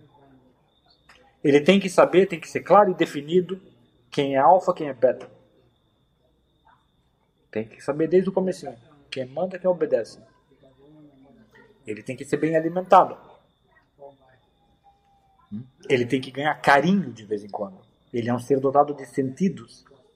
Ele sabe a diferença entre uma paulada e um afago. Entendeu? Ele precisa de umas fêmeas. O Totó precisa de fêmeas. Você precisa resolver o problema do Totó, coitado.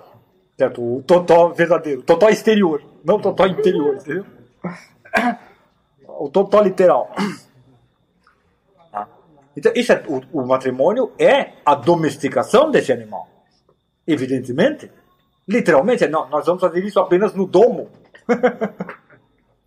Você pode. você- esse animal agora pode viver no domo, na, no lar, na casa, pô. Certo? O matrimônio é essa domesticação. É domá-lo. Literalmente, domar significa isso. Você pode entrar no domo. Você pode entrar. Você pode morar no quintal, você pode entrar na casa, você pode. Seguindo a analogia, não é possível castrá-lo.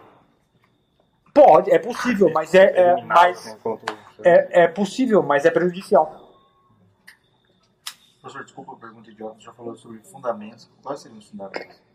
Bem fundamentados sobre a, está falando sobre a vida Ou seja, ele tem que estudar, ter estudado muito o seguinte, o que é a verdadeira piedade, qual a função da vida monástica, para que, que ela existe, como ela funciona, quais são os seus meios, ah, ah, quais são as, as, as, as regras que os santos escreveram sobre a vida monástica, sobre quais são as disciplinas que os santos achavam indispensáveis, quais são aquelas que eles achavam variáveis, que um achava que era dispensável, outro achava que era indispensável. Ele tem que conhecer todo esse histórico tradicional. Ele tem que visitar mais ou menos é algo entre 50 e 100 mosteiros diferentes, para que ele tenha experiência concreta e não seja ah, ah, ah, ah, seduzido pela primeira impressão de santidade ou piedade que ele vê. Porque é o seguinte, o cara tá lá, ele tá todo monjinho, ele faz o canto. Olha, todo mundo parece mais santo que eu. Todo mundo parece mais santo que eu lá, entendeu? Qualquer, quase, quase qualquer mosteiro.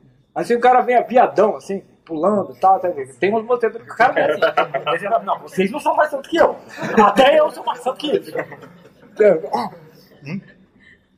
Então, assim, você não sabe. Então você precisa muito de familiaridade, conhecer muitos. Porque, se você vi- visitar muitos, ocasionalmente você vai entrar em contato com pessoas realmente muito santas.